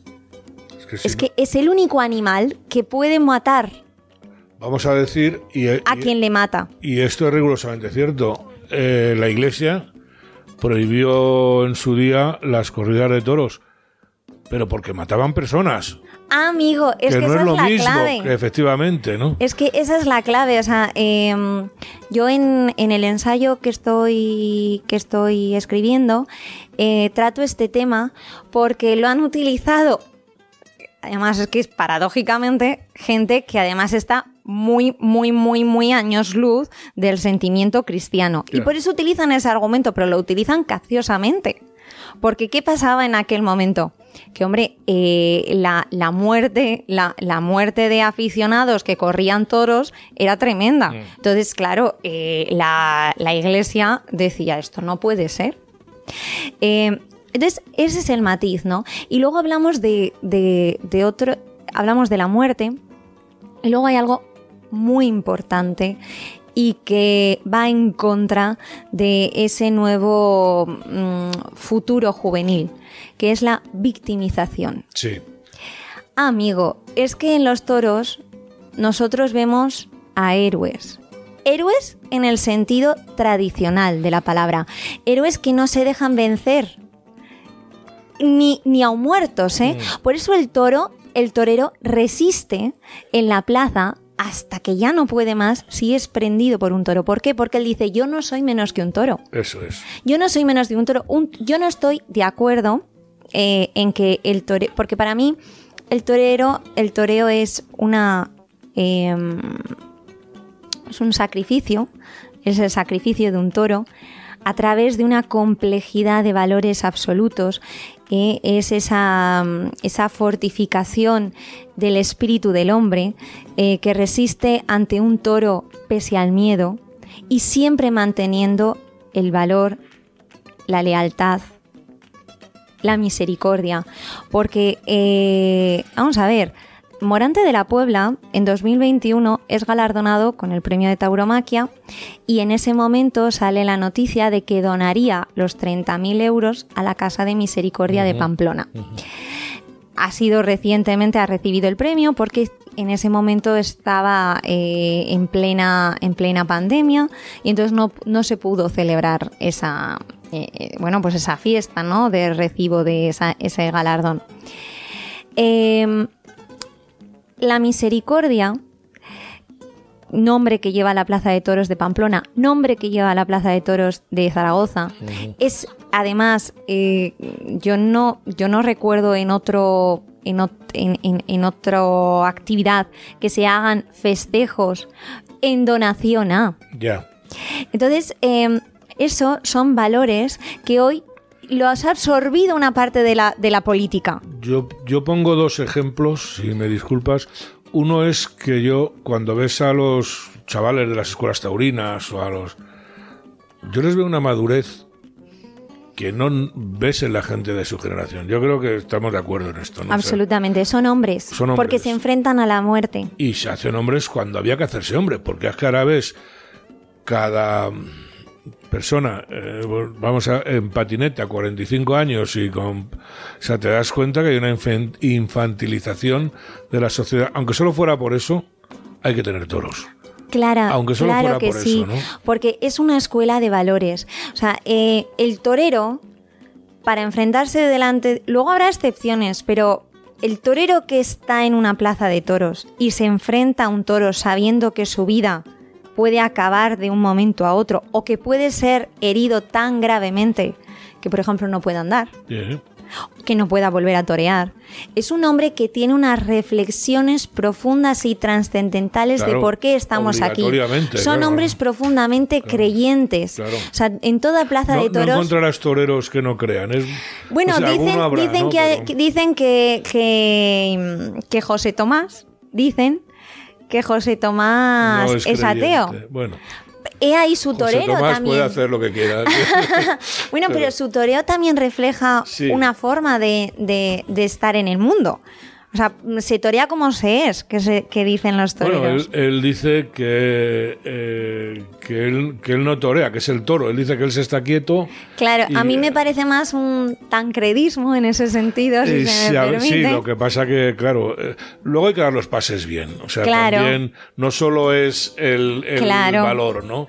O sea, decir, hay que, y él los da bien. O sea, hay que decir que los da. Y, pero por eso están, por eso los, los taurinos eh, mm, podemos estar discutiendo de toros horas, porque eh, a cada uno, o sea, hay corrientes ¿no? dentro del toreo. Está el toreo clásico, ese toreo que, que, inventó José Tomás y que, insisto, detrás de ese toreo hay una concepción del mundo. Y por eso es importante, es indicativo de José Tomás es ateo, porque ahí nos explicaría por qué él torea como torea y no torea, por ejemplo, como Morante de la Puebla, ¿no? Porque eh, a mi modo de ver, eh, torear es burlar al toro.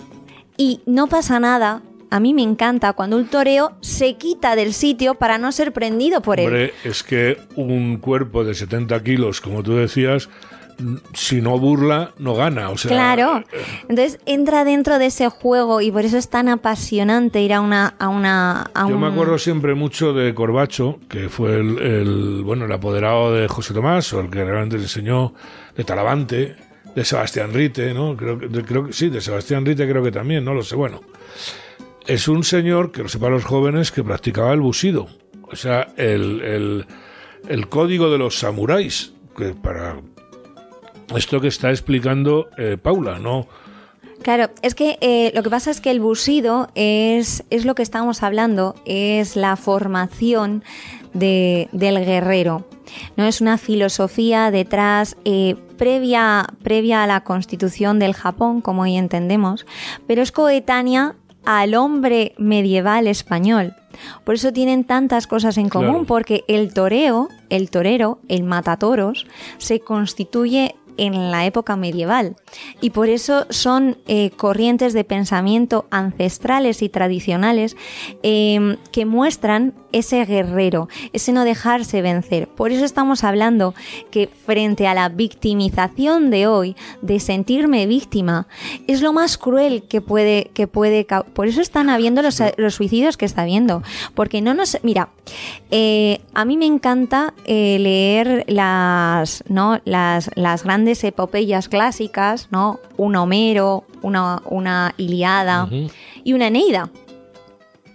Y esos libros que casualmente hoy están no retirados, sino es que ya no se saben No, decir ni de dónde. Están hechos películas de Brad Pitt eh, o, o TVOs para niños, ¿no? Pero, la gente ya no sabe ni sabe, localizarla ¿no? en la época, ni, ni, ni localizarla en la época, ni tampoco eh, de qué van. Y hablan continuamente de ese, de ese guerrero eh, que ha tenido que pasar 5, 6, 7 años sin descanso para tratar de encontrar ese lugar en el Pero, que Paula, formar vivimos la patria. En una sociedad donde cualquier esfuerzo, cualquier eh, intento de tener un valor, no valor de valiente, un val- valor de Sí, valores sí. personal, se ridiculiza, se. Claro, ¿no? No, Se- pero que valor y valentía al final. son la misma Son la- raíz. claro. O sea, cuando uno tiene valores, le, le- le dan la fuerza suficiente para mantenerse en ellos. O sea, porque los valores, las creencias, la fe, no es ideología. Porque la ideología, gracias a Dios, son ideas que pueden cambiar. Hoy puedo estar defendiendo un concepto y mañana otro Claro porque sí. ese es el pensamiento humano, ese es el concepto del cambio. Ahora bien, hay otros, eh, el fundamento del hombre, eh, los valores, esos son el basamento y las raíces que le hacen permanecer en la tierra con un propósito y un, horizonte. Y eso es de lo que habla el toreo. Y por eso no, el problema no es el toro. El problema no es si se sacrifica un toro. El problema es qué se le enseña y qué aprenden y qué ven los hombres que acuden a una plaza de toros. ese ritual que tú nos decías antes que es tan importante, ¿no? Eh, bueno, había que escuchar a Paula, ¿no? Yo creo que todos nuestros oyentes se dan cuenta y además yo es que estoy totalmente de acuerdo, me encantaría discutir, pero bueno, otro día hablaremos de Morante y de José Tomás, ¿no? Bueno, y esta tarde toreará Sebastián Castella, eh, que después de, bueno, después de lo que él dice necesitaba vivir, ¿no? En esos dos años más o Sí. menos que se ha apartado, eh, reapareció en Manizales y, bueno, hoy en Castellón, que además ha hecho el cartel taurino precioso, una obra que ha llamado Zen, muy relacionado con el buxido. eh, reaparecerá con Roca Rey y Francisco de Manuel. Buena corrida.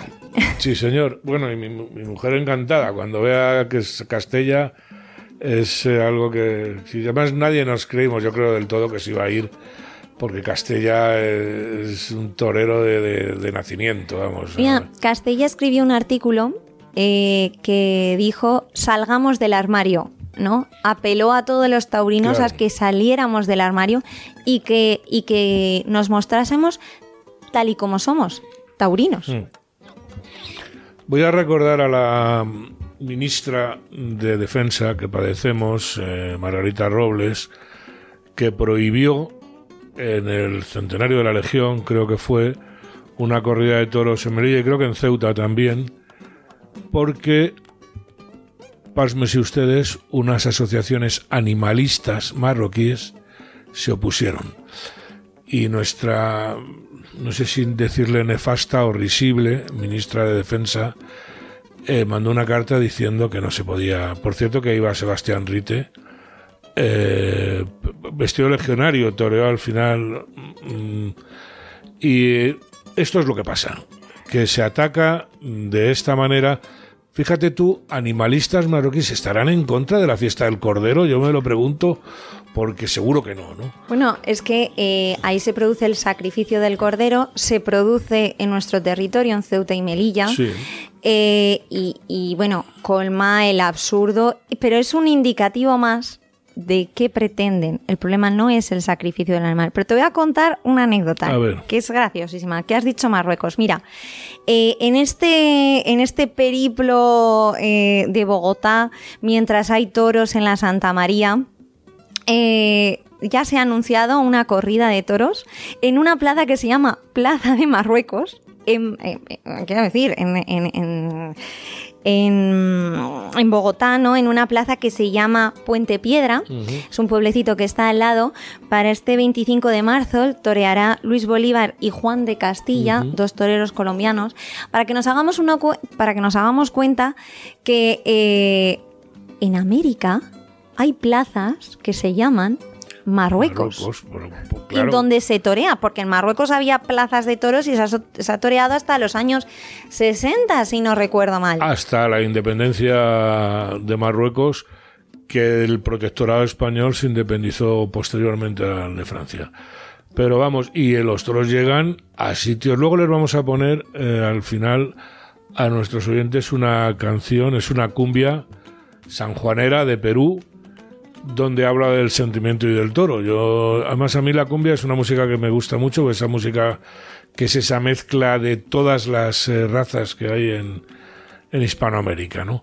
Y en este concreto caso que es la, la cumbia, bueno, me enrollo sanjuanera de, de la Sierra de Perú, eh, para que vean cómo el toro llega a los extremos más recónditos de lo que ha sido Claro, porque eh, en esto hay una pregunta. ¿Qué pasa? ¿Los que somos españoles somos crueles y por eso no somos antita y por eso no somos antitaurinos? Porque casualmente en los lugares, por ejemplo, Cataluña, País Vasco, territorios secesionistas son donde se reivindica no a los toros. Y por eso vamos de ese sentimiento de arraigo. O sea, en País Vasco, por ejemplo, eh, es una de las comunidades que los menores de 16 años no pueden ir a los toros y no están acompañados. Hablamos continuamente de ese arraigo. Petro, Petro, eh, eh, el que el, ex guerrillero, ¿verdad? Eh, ya empezó con esa cruzada en Bogotá y la mantiene todavía siendo ahora presidente. De hecho, en su campaña electoral dijo, voy a prohibir todos los espectáculos con animales, lo que ha supuesto que, por ejemplo, una de las senadoras representantes de la comunidad afrodescendiente diga que eso no se puede hacer. No se puede hacer porque precisamente los toros, las peleas de gallos, las corralejas, claro. son el sustento de esa comunidad. o el boxeo, en el caso de los anglos cuando lo dicen. Y además hay una cosa clara, por ejemplo, en el sur de Francia cada vez está más arraigado el toreo y además buen toreo, o sea, no es solo, aparte de que, bueno, Castella eh, es francés, ¿no? O sea, es, Mira, eh, sí, es por parte por, ta- por parte de padre, creo que es francés, Y y, por parte de madre es, es polaca. Ah, polaca, Algo así.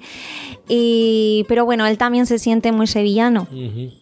Eh, porque al final lo que... Mira, José Tomás dijo algo precioso, ¿no? En esa grave cogida que tuvo en, en México y dijo, y ahora soy mexicano. ¿no? La acogida la tuvo en Aguascalientes y fue tal la transfusión de sangre que dice, yo ya tengo sangre mexicana. mexicano, claro. Y mira, en Francia el año pasado hubo 64 corridas de toros, 30 novilladas, 9 de rejones. O sea, estamos hablando que Francia, eh, además son muy puristas. Eh, cuando vas al sur de Francia y, y ves cómo interpretan la fiesta, uno se queda maravillado, porque en verdad ellos cuidan los detalles y hacen de los toros una fiesta cultural. Hay venta de libros a la salida, eh, todo se vuelve fiesta, lo decoran precioso. Y, la verdad es que te quedas asombrado de los aficionados que hay. Es más, Toros, la revista Toros, es francesa. eh, y es la revista taurina más antigua del mundo. Y además, ¿sabes quién la fundó? Una mujer. No me digas. ¿Ah, Eso sí? No lo sabía, no, no ¿Una lo sabía. mujer? Mira, mira. Entonces, Bueno, ¿y por qué no? Claro, que, que es que estamos Sí, siempre con la tontería. pero es- Llegamos a asumir las tonterías. Pero es, la demostración que eh, todo lo que se nos... pro- o sea, cuando ya de, de raíz vamos en contra de, determina, de, de- de- de determinadas eh, expresiones culturales, casualmente esta expresión cultural eh, saca de las casillas a Ah, sí, todos. sí, sin, lugar, sin lugar a dudas, ¿no? Pero cuando entra el gusanillo, yo conozco aficionados franceses de París, no de Nimes ni de, de París, ¿no? Parisinos. que en la, cuando llega a San Isidro cuelgan eh, su trabajo, cuelgan todo y se vienen aquí, Bueno, es que- aunque sea la pensión Mira, es que en París, Más a, humilde, princip- ¿no? a finales del siglo XIX, hubo una plaza de toros. Ahí toreó el padre de los hermanos Gallo. Imagínate por aquel entonces, ¿no? En esa, en esa bohemia francesa. Y de hecho, Joselito el Gallo, su hermano Rafael, eh, son emblemas de la fiesta de los toros porque Joselito el Gallo, con apenas 20 años, fue el promotor de las monumentales. O sea, Joselito el Gallo eh, fue el promotor de la Monumental de Sevilla, una plaza de toros inmensa, eh, de estilo neoclásico, eh, que emulaba un coliseo romano y que en aquel momento fue todo, o sea, mm, quiero decir, fue todo mm, un... Fue un escándalo, porque imagínate en esa plaza de toros de Sevilla, esa preciosa maestranza, eh, se quedaba pequeña para el aficionado que había. Y entonces las monumentales eran eh, una forma de abaratar los costes. De ahí que luego eh, se remodelase la Plaza de Toros de Barcelona y se convirtiera en monumental. De ahí que la Plaza de Toros de Zaragoza se volviera mucho más grande. De ahí que se inaugurase la Plaza de De Toros. todas maneras, yo, Paula, fíjate, a mí las... eh, yo he visto eh, eh, torear en plazas de pueblo, de estas de, verano, que ponen... Y si, el, si sale un torero bueno, mm, lo que se transmite ahí no lo tienes en una monumental, o sea, porque lo estás, lo tienes a metros, o sea, prácticamente cada vez que el toro pasa al lado te salpica la tierra. la- Mira, Enrique, yo mm, hago una comparación y es eh, en todas las iglesias, en todas las ermitas, en una basílica, eh, se hace honor a Dios, se reza y es su casa. Una plaza de toros, sea grande o sea pequeña, ahí hay vida y hay muerte Sí. y siempre es serio. Entonces, sin duda alguna, el tamaño de una Sin plaza lugar a dudas. Eso, eso no, no, no, discuto, ¿eh? no, no es discutible. Si bien es cierto que por qué Madrid es Madrid. Mira, Madrid es Madrid porque primero es la primera plaza del mundo y eso se debe a que son, es el mayor número de entendidos. Que eso es muy importante, es a lo que vamos. Luego, congrega a miles de personas de distintos puntos del mundo. Entonces, claro, poner de acuerdo a tanta afición que está sentada Es en, en distintas circunstancias, sí. que si me da el sol, que si no veo bien, Yo- yo sí que, le- si me, que si estoy Le incómoda. quiero pedir a, la- a los toros no se va a estar cómodo. Y si hay que comerse el claro. del delante, te lo comes. Claro, y Pero- esa es la le maravilla de una a los monumental. aficionados que vienen a Madrid, porque muchos vienen, de- que normalmente son más serios, vienen de La Mancha. Bueno, hay tendidos ya, el, el 0, el 1, que a veces es un pase de, de modelos. Y luego hay tendidos como el 7, que están perdiendo el respeto. Sí, se está, se está está abajo pamplonizando. lo puede hacer, eso es. Eso lo no puede, puede hacer ser. bien, lo puede hacer mal o puede hacerlo regular. Todos tienen un mal día. Pero esas formas, a mí además me revienta esos momentos de silencio que hay. Por ejemplo, en Sevilla la gente se calla durante, durante la faena, ¿no? Es, ese mm, grito a destiempo cuando... Vete a la... Mira, Eh, para saber de toros, para entender lo que son los toros, uno tiene que pasarse una temporadita en Sevilla. Porque mm, la temporada en Sevilla empieza el domingo de resurrección. Imagínate, ¿no? Después de esa solemnidad eh, de Semana Santa, eh, aparece la alegría y la fiesta. Y ver los toros en Sevilla, en esa maestranza, en la que también estás viendo la giralda, dependiendo de dónde estás, porque la plaza de toros había el palco de las autoridades y de los que se llamaba el palco de los curas, en el que no podían dar la espalda a la catedral. Por eso está mm, eh, edificada de esa manera. Un ¿no? respeto, vamos. Y, y entonces escuchar, hay que aprender los soles.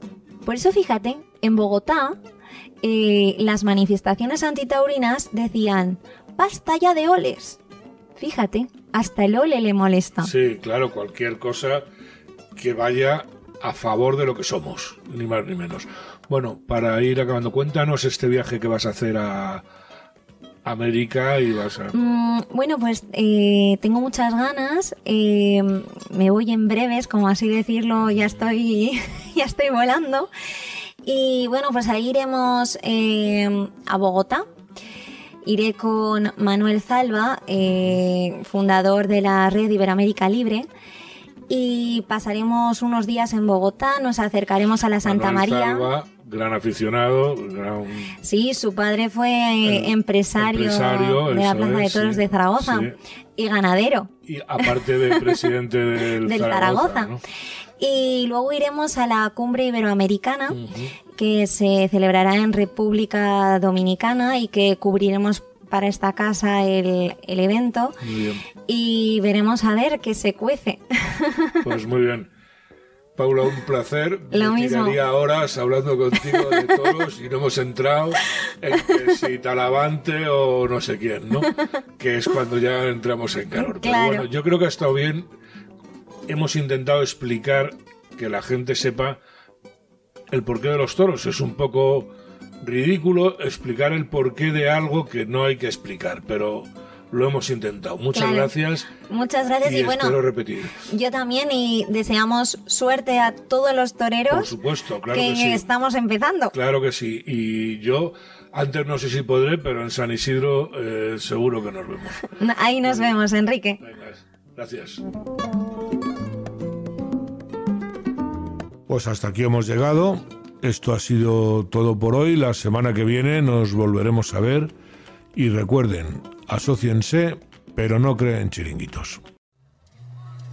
Señores, escucha esa canción.